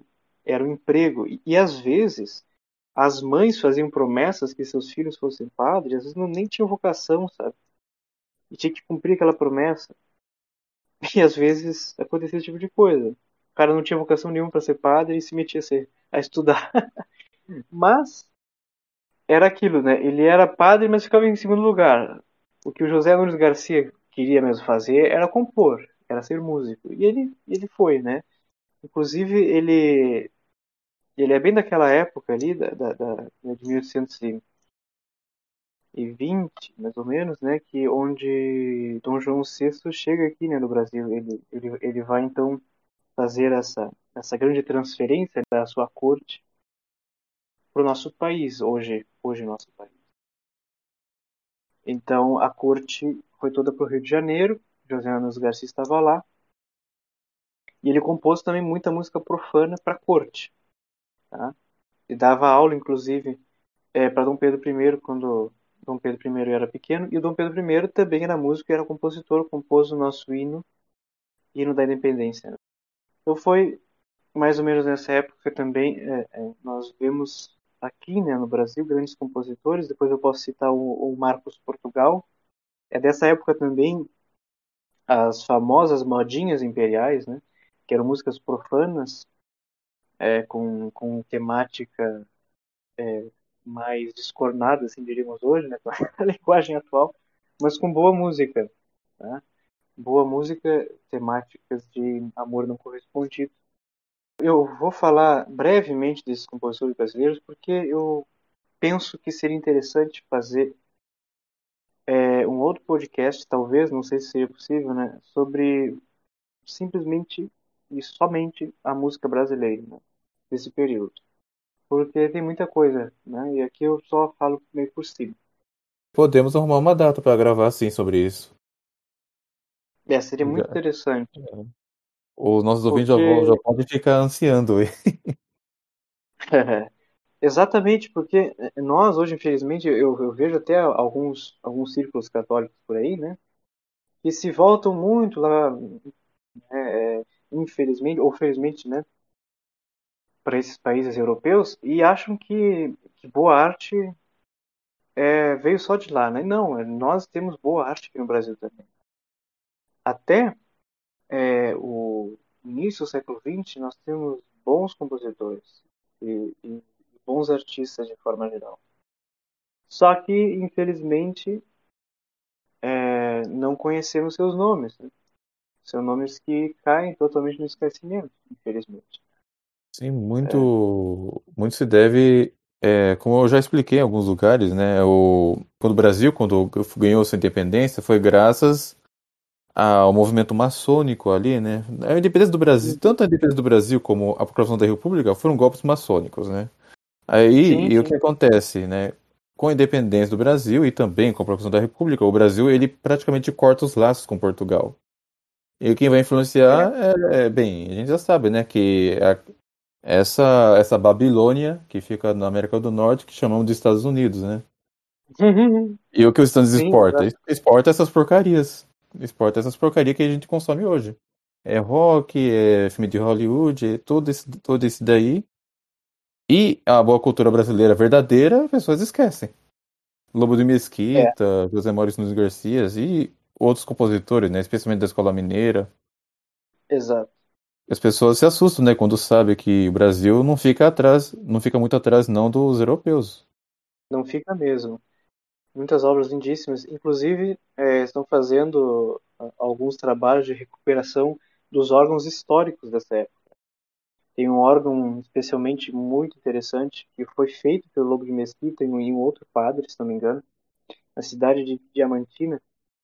É, é o primeiro órgão, digo, é o, é o órgão mais, mais antigo né, do Brasil que está funcionando ainda, graças a, a esse movimento né, de recuperação. Mas é, mas é sempre aquela realidade, né? Fica é muito, muito estrito a um grupo né, de pessoas que que tem esse mesmo interesse musical. Né? O povo mesmo não faz ideia disso. Às vezes nem sabe o que é um órgão. Né? Talvez nunca tenha ouvido, etc. E porque o que se toca nas igrejas hoje parece mais rock do que música litúrgica, né? Então. Sim, sim. É, é, claro que, é claro que uma música orquestrada, como o Requiem de Mozart, não é muito adequado, né? Mas esses rock, é, mas é bem melhor do que esses rocks aí. Com certeza, com certeza. Bom, é, então finalizando esse período barroco, né, nós vamos entrar no breve período clássico. Né? Eu digo breve porque ele durou mais ou menos 60, 70 anos. Ele vai mais ou menos de 1750, uh, com o, o, o, filho de Bach, vai ser um dos grandes, um dos grandes precursores desse movimento, e vai até o início do século XX. Alguns livros é, vão, vão estender até, o, até 1820. Porém, é, são, são datas móveis, assim vamos dizer, porque nós não podemos limitar as coisas. Eu, particularmente, consideraria que esse período clássico vai de 1750 a 1803, porque em 1803 Beethoven vai publicar a sua sinfonia número 3, chamada Sinfonia Heróica, eu vou falar um pouquinho depois dela, e não tem nada de movimento clássico nisso, apesar de respeitar as formas clássicas, etc. Mas o sentido é totalmente outro. Claro, eu considero também que alguns compositores, até 1820, ainda compõem naquele estilo clássico. Mas os grandes nomes né, que hoje nos chegam, já em 1803, como eu, eu falei, né, de Beethoven, vão compor no outro estilo. Então, é, é, eu vou falar de algumas características desse período clássico, da era clássica, que é, vamos dizer assim, uma retomada, é, digamos, daquele racionalismo renascentista, é, em, em, oposição a esse a, a, essa extravagância barroca, né, de uma música que é muito muito emocional, é, que traz muito das emoções do ser humano, mas que esquece um pouco a sua parte racional. Eu sempre digo que é, que todos os grandes períodos vão sempre oscilar entre um foco mais na forma e na razão e depois nos sentimentos e na subjetividade, né? Então, é, lá no Renascimento, é, eles se voltam para os pensadores clássicos, né, para a razão, né, para a filosofia, apesar de ter alguns elementos pagãos, mas a música em si é, é, é muito racional. Depois, lá no Barroco, nós já vamos ter uma parte mais emotiva, e no classicismo eles vão voltar de novo a pensar de forma racional. Tá? Mas aqui nós vemos uma característica fundamental que é o iluminismo, fonte da franco-maçonaria, das lojas maçônicas, esse pensamento de que o homem pode conhecer as coisas simplesmente pela razão e escolher seu próprio caminho. É curioso porque é, essa retomada desse espírito pagão, né, ele vai surgir mais tarde a, a ideia do gênio, porque quando nós focamos muito em nossa razão, somos levados a uma loucura. Quem fica na razão esquece a fé, esquece tudo que foi revelado por Deus, com certeza é, vai depois entrar no estado de loucura ou de insanidade muito grande. E aí nós vamos ver depois que no período romântico nós vamos ter o, o foco de novo para os sentimentos humanos, mas agora não de forma é, muito ordenada como era na música barroca. O racionalismo faz a pessoa perder a razão, né? Ironicamente Exato. falando. Eu acho que Chesterton falava disso muito bem, né? Como eu disse, a, a razão aqui é um caminho para essa loucura que vai surgir depois né, no romantismo. E eles buscam, então, abolir as complexidades barrocas, aquela ideia uh, da música muito muito contrapontística, de muitas vozes, etc. E prezam por uma música mais homofônica, ou seja, uma linha melódica né, que vai trazer mais clareza para a música. E, em termos sociais, né, nós vamos ter uma popularização é, dos, dos acessos musicais. As pessoas, o público, é, a, vamos dizer assim, os, os burgueses, e não só os nobres, vão ter mais contato com a música e aí vai surgir os concertos públicos, né? Que até hoje, graças a Deus, existem. Eu não vim de uma linhagem nobre, como grande maioria de vocês. Somos pessoas modestas e temos acesso, né, a essa música boa por causa desse movimento de levar a música para o público, né? Então, essa ideia dos concertos públicos, onde é, as pessoas pagavam para ouvir música dentro dos teatros. E uma maior oferta de partituras, ainda tá falando já de imprensa. As coisas ficaram mais fáceis, vamos dizer assim. Então, é nessa época que nós vemos realidades que se aproximam do nosso tempo. Hoje, nós temos muitas facilidades, muito mais facilidades do que eles. Mas começou aqui de ter contato com a música, por exemplo, de ter contato com partituras, etc. Antes, lá na Idade Média, por exemplo, para eu ver uma partitura era algo raríssimo. Né? Era, algo, era algo que era copiado à mão, né? Para vocês vejam como as coisas ficaram mais fáceis. E por que ficaram mais fáceis? Ficaram mais livres, e porque ficaram mais livres, as pessoas começaram a criar coisas da própria ideia, da, das suas próprias ideias, das, próprias, da, da sua própria cabeça. E é nessa época que surgem alguns gêneros musicais, né, que são bem conhecidos, principalmente para quem tem contato com a, com a, música dessa época, chamada música erudita em geral, né, que são as sinfonias, as sonatas e os quartetos de corda, etc. A ópera ainda é, vai, vai estar sempre muito presente, mas aqui nesse breve período clássico, os músicos eles ainda eram funcionários, né? eles, ainda, eles ainda dependiam desses patrocínios dos nobres, dos, dos, dos burgueses ou do próprio mercado, ou da própria igreja. E musicalmente falando, eles buscavam então essa, como eu falei, a simplicidade das linhas melódicas, né? as monodias acompanhadas. E foi conhecido mais tarde como o estilo galante, em contraposição com a música de Bach, por exemplo. Bach ele compunha com a condução de várias vozes, várias vozes, uma música um pouco mais complexa. Aqui eles simplificaram as coisas, racionalizaram mais, e a música ficou mais fácil de ser compreendida. Então, eu digo sempre assim, ó, para quem nunca teve contato com a música do século XIX para baixo, eu sempre digo que é salutar que a pessoa tenha tenha contato com a, com a música do século XVIII, com a música da era clássica, porque é uma música muito clara. É uma música de linhas melódicas é, que são ordenadas, racionais, belas, apesar de nem sempre ser boas, né, como eu falei mas são belas, então não tenho medo de ter contato com a música do século XVIII e, e no início do XIX. Como eu falei, né, o, o Johann Christian Bach, que, foi um outro filho de, do, do Sebastião, né, que é o Bach, ele vai se tornar um, um dos expoentes desse movimento clássico. E aqui, ao contrário dos outros períodos da música, nós vamos ter movimentos, ou seja, um certo grupo de músicos que vão pensar é, em uma forma de simplificar as coisas, ou seja, é um movimento, é um grupo de pessoas que pensam de uma determinada forma, vão criar uma tendência musical, vão buscar influenciar os compositores e as pessoas a mudarem o estilo da música. Ou seja, uma música muito complexa, do barroco, vai aos poucos, a partir desse movimento, se tornando mais simples. Por isso que eu digo, é mais fácil uma pessoa que nunca teve contato com a música erudita começar aqui. Eu não sei se vocês conhecem, é, nós temos uh, o, o, o pai ou o avô do piano, que é o cravo, né? O cravo, ele é um instrumento de corda pinçada, como é no violão. É como se tivesse várias unhas que pinçam as cordas e, e criam um som um pouco metálico, né?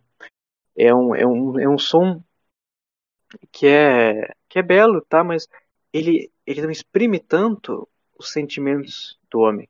Então ele vai cedendo lugar ao piano. E o piano, ele é um instrumento de corda percutida. Para quem não sabe, é um instrumento de corda também, né? Mas nós temos martelinhos lá no piano, né, que percutem essas essas cordas. E aí eu vou ter a possibilidade de tocar notas um pouco mais fortes enquanto toco forte nas teclas ou mais fracas, né, enquanto eu toco mais suavemente nas teclas. E por causa desse contraste de usando aqui o termo técnico, né, de intensidade musical entre piano e forte, eu posso exprimir mais os sentimentos humanos, tá? Então vai ceder lugar ao piano. Bach, dizem, não gostou muito da ideia, né, do piano, porque claro, Bach ele já estava muito velho, né? quando, é, quando viu esse, esse movimento surgir. E dizem que ele, ele foi na casa de um nobre ou de um príncipe, e, e os príncipes eles sempre, sempre tinham esse, esse desejo de conhecer coisas novas, né? Essa, essa, essa sede né? pelo, pelo novo, sabe? Que, é, que é fundamental é, do, do, do, do, ser rico, né? Que é sempre, é, sempre buscar saciar-se com coisas novas. E estava surgindo então essa ideia de é, Cristoforo Bartolomeu, se não me engano, ou é, Cristoforo Bartoldi, um grande luthier italiano, que criou essa ideia do piano, né? Ao invés de colocar é, unhas que pinçam as cordas, que puxam, mas martelinhos que batem nas cordas. E isso vai então é, possibilitar várias coisas. Outra característica desse período são as orquestras. Hoje, nós vemos a plena formação das orquestras. Mas no século XVIII foi que ela começou a se organizar. Então, ela adquire mais ou menos a formação que nós temos hoje, né? O, o, o, o regente no centro, né? Ou como nós chamamos, né? O, usualmente maestro, bem no centro. Os violinos à esquerda, as violas à frente, os cellos e os contrabaixos à direita e as madeiras e os instrumentos de percussão e de metais no fundo, tá? É mais ou menos como nós temos hoje. A única diferença é que nós temos os primeiros violinos à esquerda e os segundos violinos à direita. E, e eles, é, eles, eles priorizavam uma música formal e faziam um paralelo com as leis da retórica. Ou seja, a música ela tinha que expressar uma ideia e ser clara. Daí que vai surgir a forma sonata, né? Que se ela ela ela era uma forma, um jeito de compor que se dividia basicamente em três grandes seções, ou seja, a exposição de um tema, o seu desenvolvimento, a sua reexposição e a coda, que seria é, é um pequeno trecho musical é, que faria, vamos dizer assim, o, o, o, o desenlace dessa música. E seguindo a forma, seguiria também uma lógica. Então eles, eles tinham essa ideia né, de priorizar muito a música dentro de um padrão. Então, para que fique claro isso, eu sugiro alguns repertórios. A sonata, que eu acho linda, é, eu acho que vocês vão gostar também, a sonata para piano, de número 52, de Joseph Haydn, e a sinfonia 40 em sol menor de Mozart. Só para distinguir, sonata de sinfonia. Sonata é soar e sinfonia soar em conjunto, ou seja, a, a, a sonata é uma obra musical para um instrumento, a sinfonia para uma orquestra inteira. Então, é desse período alguns compositores maçons, quase todos, quase todos eram maçons, mas a música em si não é problemática. O grande problema dessa música é o conteúdo das óperas. Mozart, por exemplo, vai compor a flauta mágica, né, que tem alguns elementos maçônicos, não quer dizer que a gente não possa ter contato. Nós temos que ter cuidado, cautela. E também Mozart vai compor óperas com temáticas obscenas, né, como a ópera Così fan tutti, onde ele vai tratar sobre o fato de que as a, é que todas fazem assim, né? Così fan tutti, todas fazem assim, ou seja, que todo mundo trai, né? ou seja, tira do centro é, de, uma, de uma vida matrimonial, a nossa obrigação é de sermos fiéis, né, de fidelidade. Então aí nós já vemos alguns problemas. Mas o problema dessa época não está na música em si, mas nas letras, ou seja, quando há uma ópera. Algumas óperas são, são mais ingênuas. Eu lembro da área da Rainha da Noite do, da Flauta Mágica, né, Ah, que, sim, sim. que é uma das que é um dos momentos mais para as cantoras de ópera é uma, do- é uma das peças mais desafiadoras, né? Sim, tem um, tem um Fá muito agudo. É, e eu lembro que da, da professora Ivo- Ivone Fedeli, né, ela fez uma análise dessa, dessa peça. Ela chamou muita atenção para o para a, mal, para a maldade da Rainha da Noite, que ficou muito bem expressa nessa parte, né? E diz que E ela foi contra, ela foi contra a filha, né? Sim, é que ela e que ali ela estava representando, ela estaria representando a Igreja Católica e a agora esqueci o nome do, da personagem com quem a filha da Rainha da Noite estava envolvida, mas é, ele representaria a maçonaria. Era, era, o, era o Tamino. Acho que era.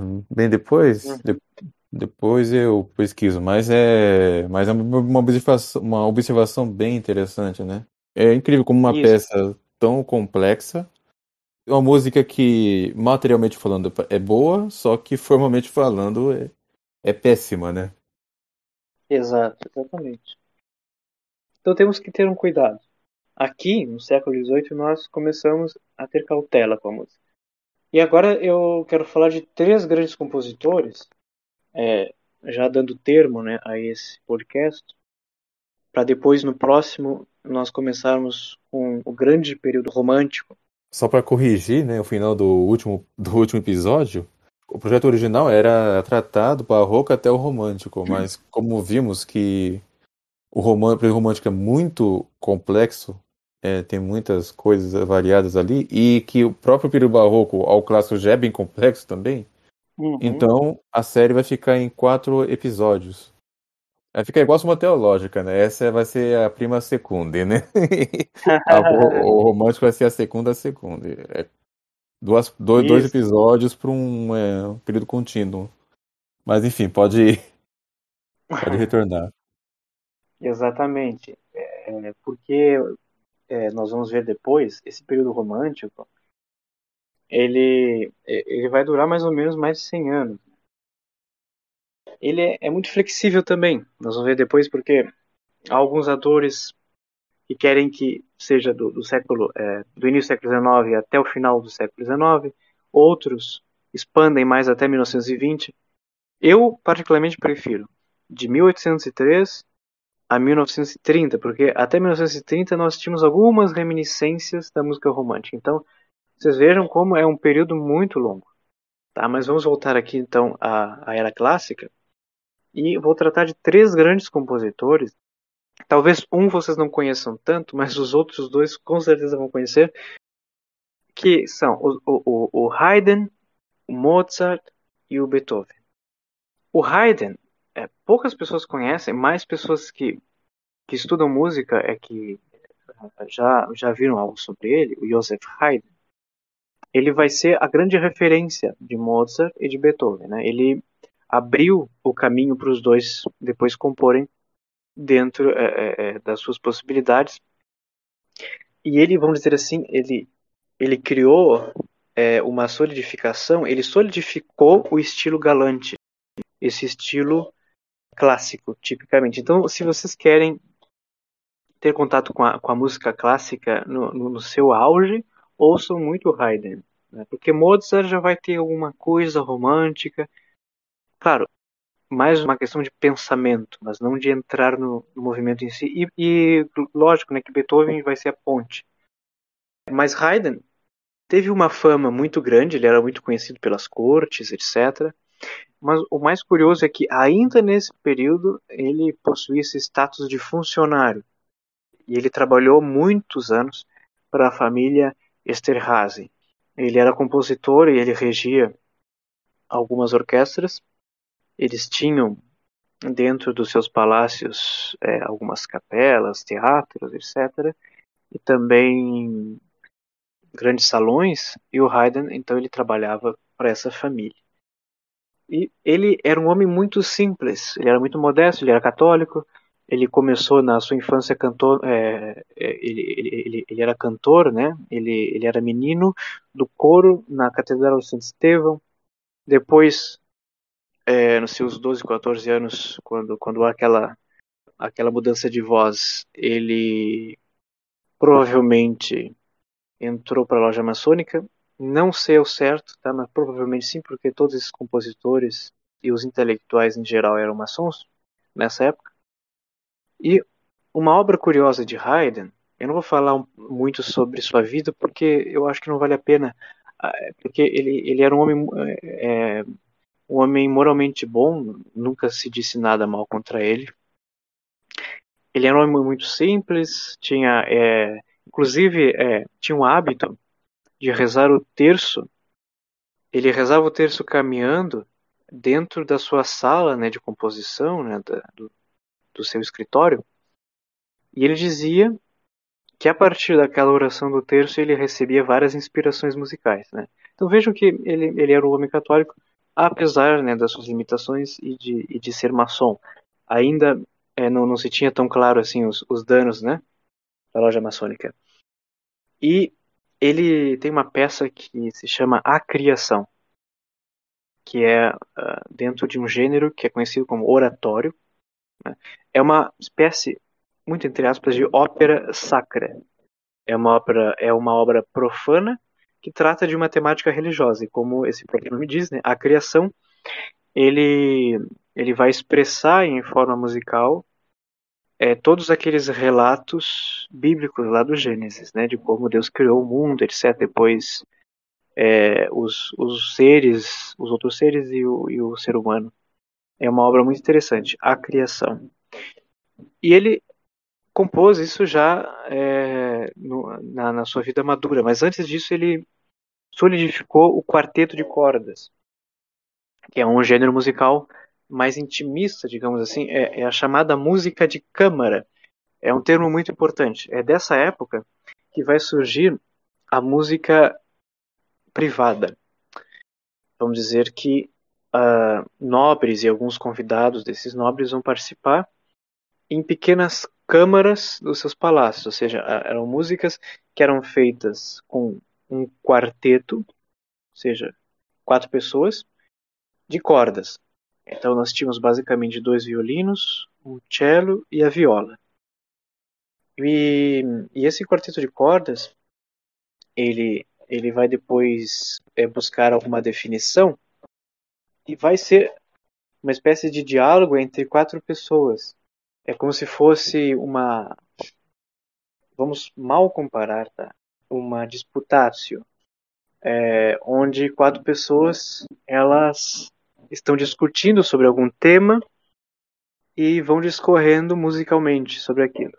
Tá? Basicamente era isso. E, o, e nós vamos ter também algumas é, uma, uma definição né, de, do famoso escritor Goethe, que vai classificar o, o, esses quartetos de corda, como eu te disse, né, é, a quatro pessoas racionais conversando. Né, eles tinham muito essa, é, essa ideia de que é, o povo ele não era racional e, e, e somente um grupo é, que, que buscava isso, é, que tinha conhecimento, que tinha é, um certo acesso a, ao que se podia conhecer, né?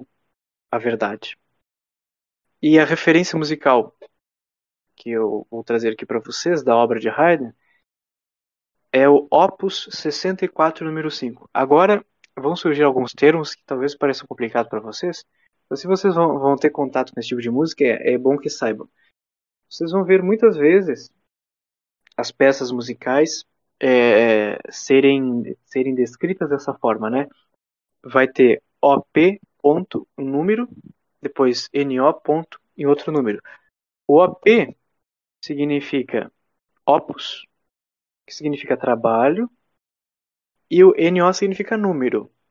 Então, é o trabalho de número 64, e dentro desse trabalho 64, ele quis numerar como o seu quinto dentro é, de uma de um todo, de, de, uma lógica, vamos dizer assim. Então, é o trabalho 64 e número 5. É um quarteto de cordas, muito lindo e vale a pena escutar. Só que esse, esse mesmo escritor, né, que eu citei para vocês, é o famoso Goethe, ele vai criar em 1766, e aí vejam, né, como eu falei lá no início, que esse racionalismo é, vai nos levar a uma loucura, né? a, um, a um movimento de tempestade e ímpeto. Storm and Drang.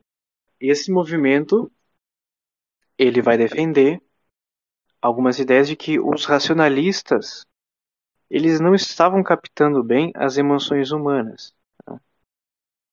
E alguns artistas, alguns escritores desta época, a partir desse movimento Sturm and Drang, é, vão trazer essa necessidade né, de que na música também se deve expressar as emoções humanas. Aí a gente vai retornar novamente aquele pensamento da música barroca. E aos pouquinhos vai preparando o terreno para a música romântica. Então, é desse período que surge o grande nome de Mozart, né? que nasceu em 1756 e faleceu em 1791, muito jovem, né? Muito jovem, não se sabe ao certo a, a causa de sua morte, é, morreu de forma muito prematura. Inclusive dizem que ele é, teria contribuído muito para a música sacra. Ele tinha alguns projetos, infelizmente morreu antes. E a família dele também era toda musical. Né? O pai era músico, ele, ele era violinista, compositor. O, o, o Leopold. A mãe era musicista, a irmã também. Mas ele ficou conhecido é, por ser aquela figura do menino prodígio, né? Porque aos três anos de idade, vejam, né? Aos três anos ele já formava alguns acordes no cravo. Né? Aos cinco anos ele já compunha. Então era realmente é, uma raridade, né? É, claro, ele vivia nesse meio musical, então é algo natural, né? Que que essa criança ela desenvolvesse uma musicalidade muito grande. E o pai dele ganhou muito dinheiro em cima disso, né? Ele, ele viajou a várias cidades. Deixa eu só citar assim para vocês terem ideia, né? Ele, ele foi até o Papa, visitou vários, várias cortes, viajou para Veneza, Mantua, Bolonha, Florença, Nápoles, Turim, Milão, etc. Salzburg. E, lógico, né? Vocês pensem assim numa criança que tinha que ficar se deslocando toda hora, né, de um lado para o outro, e, e, hoje eh, nós temos a facilidade né, de viajar mais ou menos confortavelmente, mas naquela época, né, imaginem como eram as viagens, eram dias às vezes, e, e o pai ele, ele, ele se aproveitava do talento do filho para ganhar dinheiro, né. É o talento de Deus usado como por mercado, né. E Mozart ele, ele também teve é, uma função muito grande na corte do príncipe cardeal de Salzburg. Ele compunha para esse príncipe né, da igreja, que era, o, que era o cardeal, e tem, um, tem uma série que eu recomendo vocês a, a verem. É, eu acho que, que basta pesquisar Mozart é, série. São, são três grandes partes assim e tem um, tem um determinado trecho lá o cardeal ele ele está rezando a missa e o Mozart ele ele musicalmente finge que a sua música já está terminando e o, e o cardeal ele ele recomeça as, as, suas orações e o Mozart recomeça outra vez a música, né? Então vejam que é, é, é o foco é, está muito fortemente na música e não no culto sagrado a Deus. E o cardeal dessa época ele reclamava muito de que Mozart é, ele fizesse músicas mais curtas, que fossem funcionais, que eram músicas muito longas, às vezes tinha que passar muitas horas dentro da igreja, né? Em dia de semana, por exemplo. Né? Mas ainda se tinha essa ideia do músico funcionário, apesar de já ter essa centelha do gênio, né? Porque muitas pessoas consideravam um grande gênio da música. Né? Como ele foi realmente, mas é, aqui a fama já começa a encher os olhos dos músicos. Mas a música ainda é boa, né? A, a temática, às vezes, do texto da ópera, por exemplo, é que pode ser ruim. Então, como eu disse, né, temos que ter cuidado com isso. E é, uma, uma curiosidade, não dessa época, um pouquinho atrás, se não me engano, Santo Afonso ou São Francisco de Sales, agora não me recordo, ele gostava muito de ter contato com a ópera, né? ele realmente ouvia muita ópera. Mas era curioso que ele não via, ele ouvia. Então ele fechava a, a, a, aquelas cortinas né, dos, dos, dos, dos camarotes, dos teatros, e ficava fruindo a música da ópera. Mas não via nada, porque ele percebia que ver talvez fosse uma, uma porta para é, é, certas imagens imorais né, que poderiam surgir no palco. Então, se um santo né, tinha essa postura, né, não, não, não tem problema a gente ouvir. Né? O próprio Santo Afonso não chegou a compor alguma coisa? Alguma... Ah, sim, sim. É. Então foi Santo Afonso realmente. Ele, ele compôs sim uma ópera que, se não me engano, conta a história de algum santo. Eu nunca ouvi, nunca tive essa felicidade, mas eu conheço essa história. Eu acho que é a ópera sobre São Francisco de Assis, se não me engano. Algum desses grandes santos medievais. Ele era músico, inclusive. É, né, os santos tem. Poucas pessoas sabem, né? Que existem santos que tem algumas composições, né? O próprio Santo Tomás de Aquino, né? Tem aquele Adoro-te Devote. É. Exatamente. E ele tinha esse cuidado, né? Vocês vejam. Claro, para nós hoje, talvez, se nós formos alguma montagem de uma ópera dessa época, não nos cause é, grandes impressões negativas, né? Mas naquela época era como se fosse, muito mal comparando, uma dessas novelas da Globo. Mas mal comparando mesmo. Era, era o que o povo tinha é, para purificar os seus sentidos, como diz os grandes filósofos gregos, né? A partir da arte. É, porque nós, é, nós precisamos ter contato com as tragédias, né? Para podermos purificar a nossa vida e saber também depois lidar com elas. E a ópera, ela, ela procura isso, apesar de ser às vezes é, um pouco complicada nesse sentido, né? De ter alguns temas imorais. E de Mozart, é, falando muito brevemente aqui, né? Eu Aconselho todos os, os concertos dele, tanto para violino quanto para piano, principalmente o concerto 21, o concerto 17 e o Requiem, né, o famoso Requiem de Mozart, né, é, que era uma obra, assim como todas as outras missas de Mozart, eram cantadas dentro das missas, mas depois São Pio X cortou. Né? Mas agora parece que está voltando de novo, né? Eu, eu vi até aquele vídeo daquela missa com o Requiem de Mozart, fiquei até meio meio chocado, assim, ué, isso voltou? mas tá. E Mozart vai ter uh, na, na, na, sua música a característica de ter uma música muito vibrante, muito festiva, muito alegre.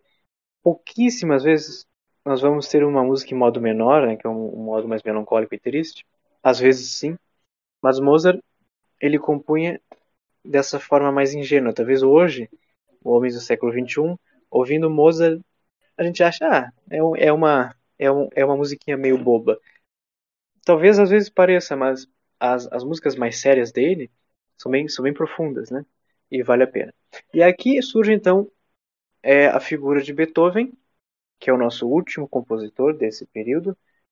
É, e aqui sempre há uma dificuldade de definir Beethoven como um compositor clássico ou um compositor romântico. Então as pessoas, os grandes autores, eles concordam em colocar Beethoven como a ponte da era clássica para o romantismo. Por quê? Porque ele compunha ainda dentro da forma clássica, mas expandiu a forma para colocar um pouco de si. Então, é, nós vemos que nas suas sonatas para piano, que são 32 sonatas, é, ele vai compor baseando-se na forma que Haydn e Mozart também é, muitas vezes usaram, mas vai colocar muito das suas paixões, né, das suas emoções e do que ele sentia. Então, ele vai ser o grande compositor que vai compor para si mesmo. Então, nós vamos ver surgindo aí um, um egoísmo e um subjetivismo musical.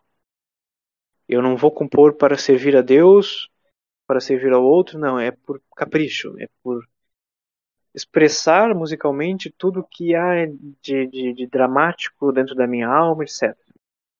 Isso, de certa forma, não é errado, é até uma forma de purificar-se, vamos dizer assim, do que há de problemático dentro né, da nossa alma. Mas ficar só nisso que é o problema. E os românticos, mais tarde, é, Franz Liszt, Chopin, Wagner, eles, principalmente os, os, os compositores alemãos, eles vão fazer peregrinação até o turno de Beethoven, tá? Como nós faríamos a um santo, por exemplo, né? É, então vamos considerá-lo como um, um, espírito que paira sobre esse romantismo, né? Como esse ideal de composição. E a nona sinfonia vai ser a expressão máxima disso. Eu não quero dizer aqui que a, a, a música de Beethoven ela é má, ela é feia. Não, ela não é feia, ela é uma música muito bela às vezes, uma vez que outra, vocês vão ouvir algumas coisas estranhas, vamos dizer assim, que parte muito da alma de Beethoven, porque ele dizia que a música ela cumpria funções quando, por exemplo, fosse uma missa, a missa as pessoas ouvem para comungar, na marcha para marchar, etc. Mas a música instrumental, a música por fruição, como eu digo, é uma música que reflete, que expressa tudo aquilo que se passa na cabeça do compositor. Vocês vejam que é, quem ouve tem que se submeter né, a, a essa experiência de ter contato com a alma do outro, né? E às vezes a alma do outro não está muito ordenada. E Beethoven foi o, o, grande precursor desta maneira de compor, né? Pela própria vida dele, assim, foi um homem que sofreu muito, né? É, o, o pai de Beethoven queria fazer o mesmo que o pai de Mozart fez, né? ganhar muito dinheiro em cima é, do, do, do provável menino prodígio, né? Só que Beethoven, coitado, ele não era um prodígio, um, um desses meninos prodígios, tanto quanto Mozart, até porque o pai, todas as vezes que o filho ia ia tocar num, num, grande salão, mentia que o filho tinha 10 anos quando o filho tinha 14, por exemplo. Então, Até há pouco tempo não se sabia em que ano ele tinha realmente nascido. Agora se sabe que foi em 1770. Meu pai mentia toda hora. O pai era um bêbado, enquanto Beethoven queria, por exemplo, improvisar algumas coisas no piano, o, o pai é, era bem agressivo, né? É, muitas vezes também batia no filho. Inclusive, esse foi um dos motivos porque talvez ele tenha ficado surdo depois, né? Aos 30 anos, a 32 anos, é, ele foi sentindo que que estava estava aos poucos perdendo essa capacidade de ouvir, né? Que para si é, essa capacidade deveria ser a, a, a, mais alta e a mais desenvolvida como músico, né? E era que ele menos estava tendo naquele período. Então, é um personagem, ou melhor, é uma pessoa que passou por muitas dificuldades na vida, né? Ele perdeu o pai, o, o pai faleceu, teve que sustentar a família, os mães, a, a mãe dele, os irmãos. E, e ele ganhava dinheiro trabalhando para a corte, trabalhando na igreja, é, tocava órgão, violino, cravo, piano, etc. Até aqui ele teve uma, uma vida clássica, né? Ele era funcionário, etc. Mas aos poucos, né? Esse esse movimento que eu falei para vocês, né? Que surgiu, o Sturm and Drang, tempestade ímpeto, é, foi criando nele essa necessidade de compor algo né, mais dramático, né, e que refletisse todos os dramas que ele estava vivendo. Então vamos dizer que é, o grande período romântico, que nós vamos ver depois, surgiu a partir da crise psicológica de um homem, ou de vários homens, né? É, de não conseguir resolver os seus dramas e, e recorrer à música para isso, né? E ele compôs nove sinfonias. As duas primeiras são bem clássicas, vocês vão ver, não tem nada de especial, mas a terceira já tem um pouco de romantismo. Tanto é que os músicos de sua época, né, que, que foram tocar essa sinfonia, tiveram dificuldade de compreender o, o que de fato Beethoven queria, né? É, queria um som muito mais, muito mais impetuoso, mais forte, etc. E a terceira sinfonia de Beethoven foi conhecida, e é conhecida né, até hoje como a sinfonia heróica.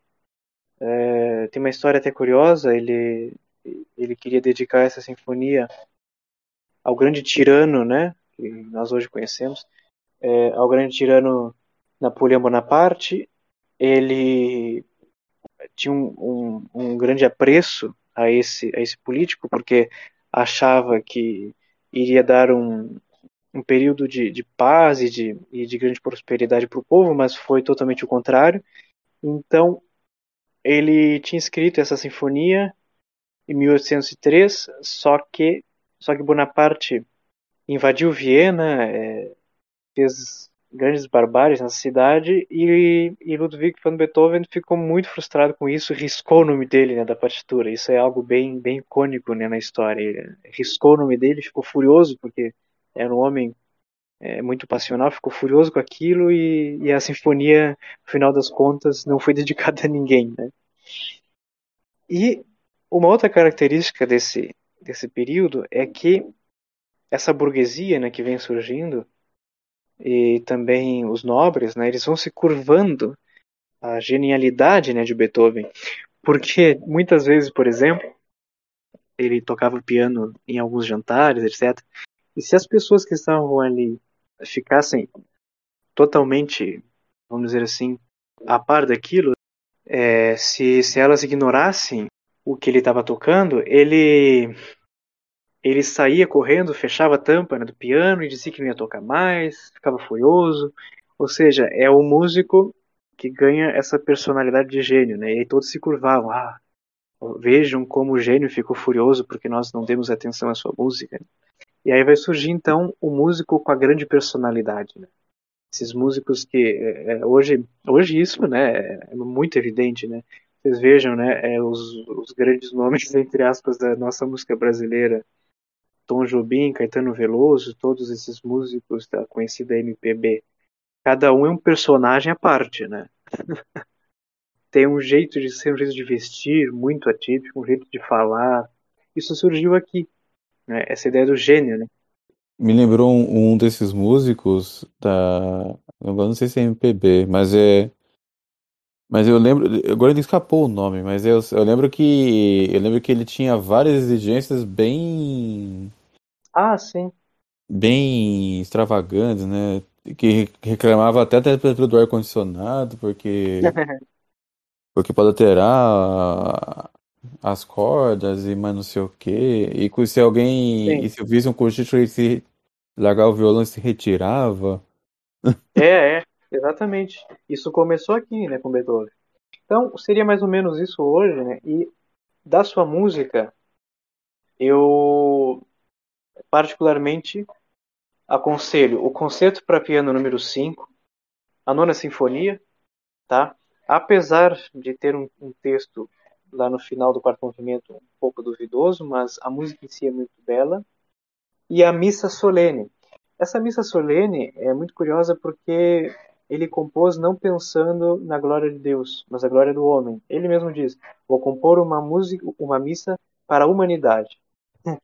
Então vejam que, que, que aquelas aquelas ideias, é, vamos dizer assim, revolucionárias francesas, né, ainda estavam em voga e que compor uma missa para a humanidade. Vejam que, que disparate, né?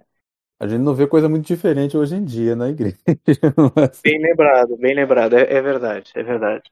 É, então Deus sempre fica em segundo lugar, né? Então, por hoje basicamente era isso, né? É, no próximo, no nosso próximo podcast nós vamos entrar então propriamente dito nesse período romântico e hoje paramos com a ponte entre as duas eras, que é este compositor muito conhecido que é o Ludwig van Beethoven. É, agradecemos a sua participação. É, obrigado a todos que ouviram até aqui. E salve Maria. Salve Maria.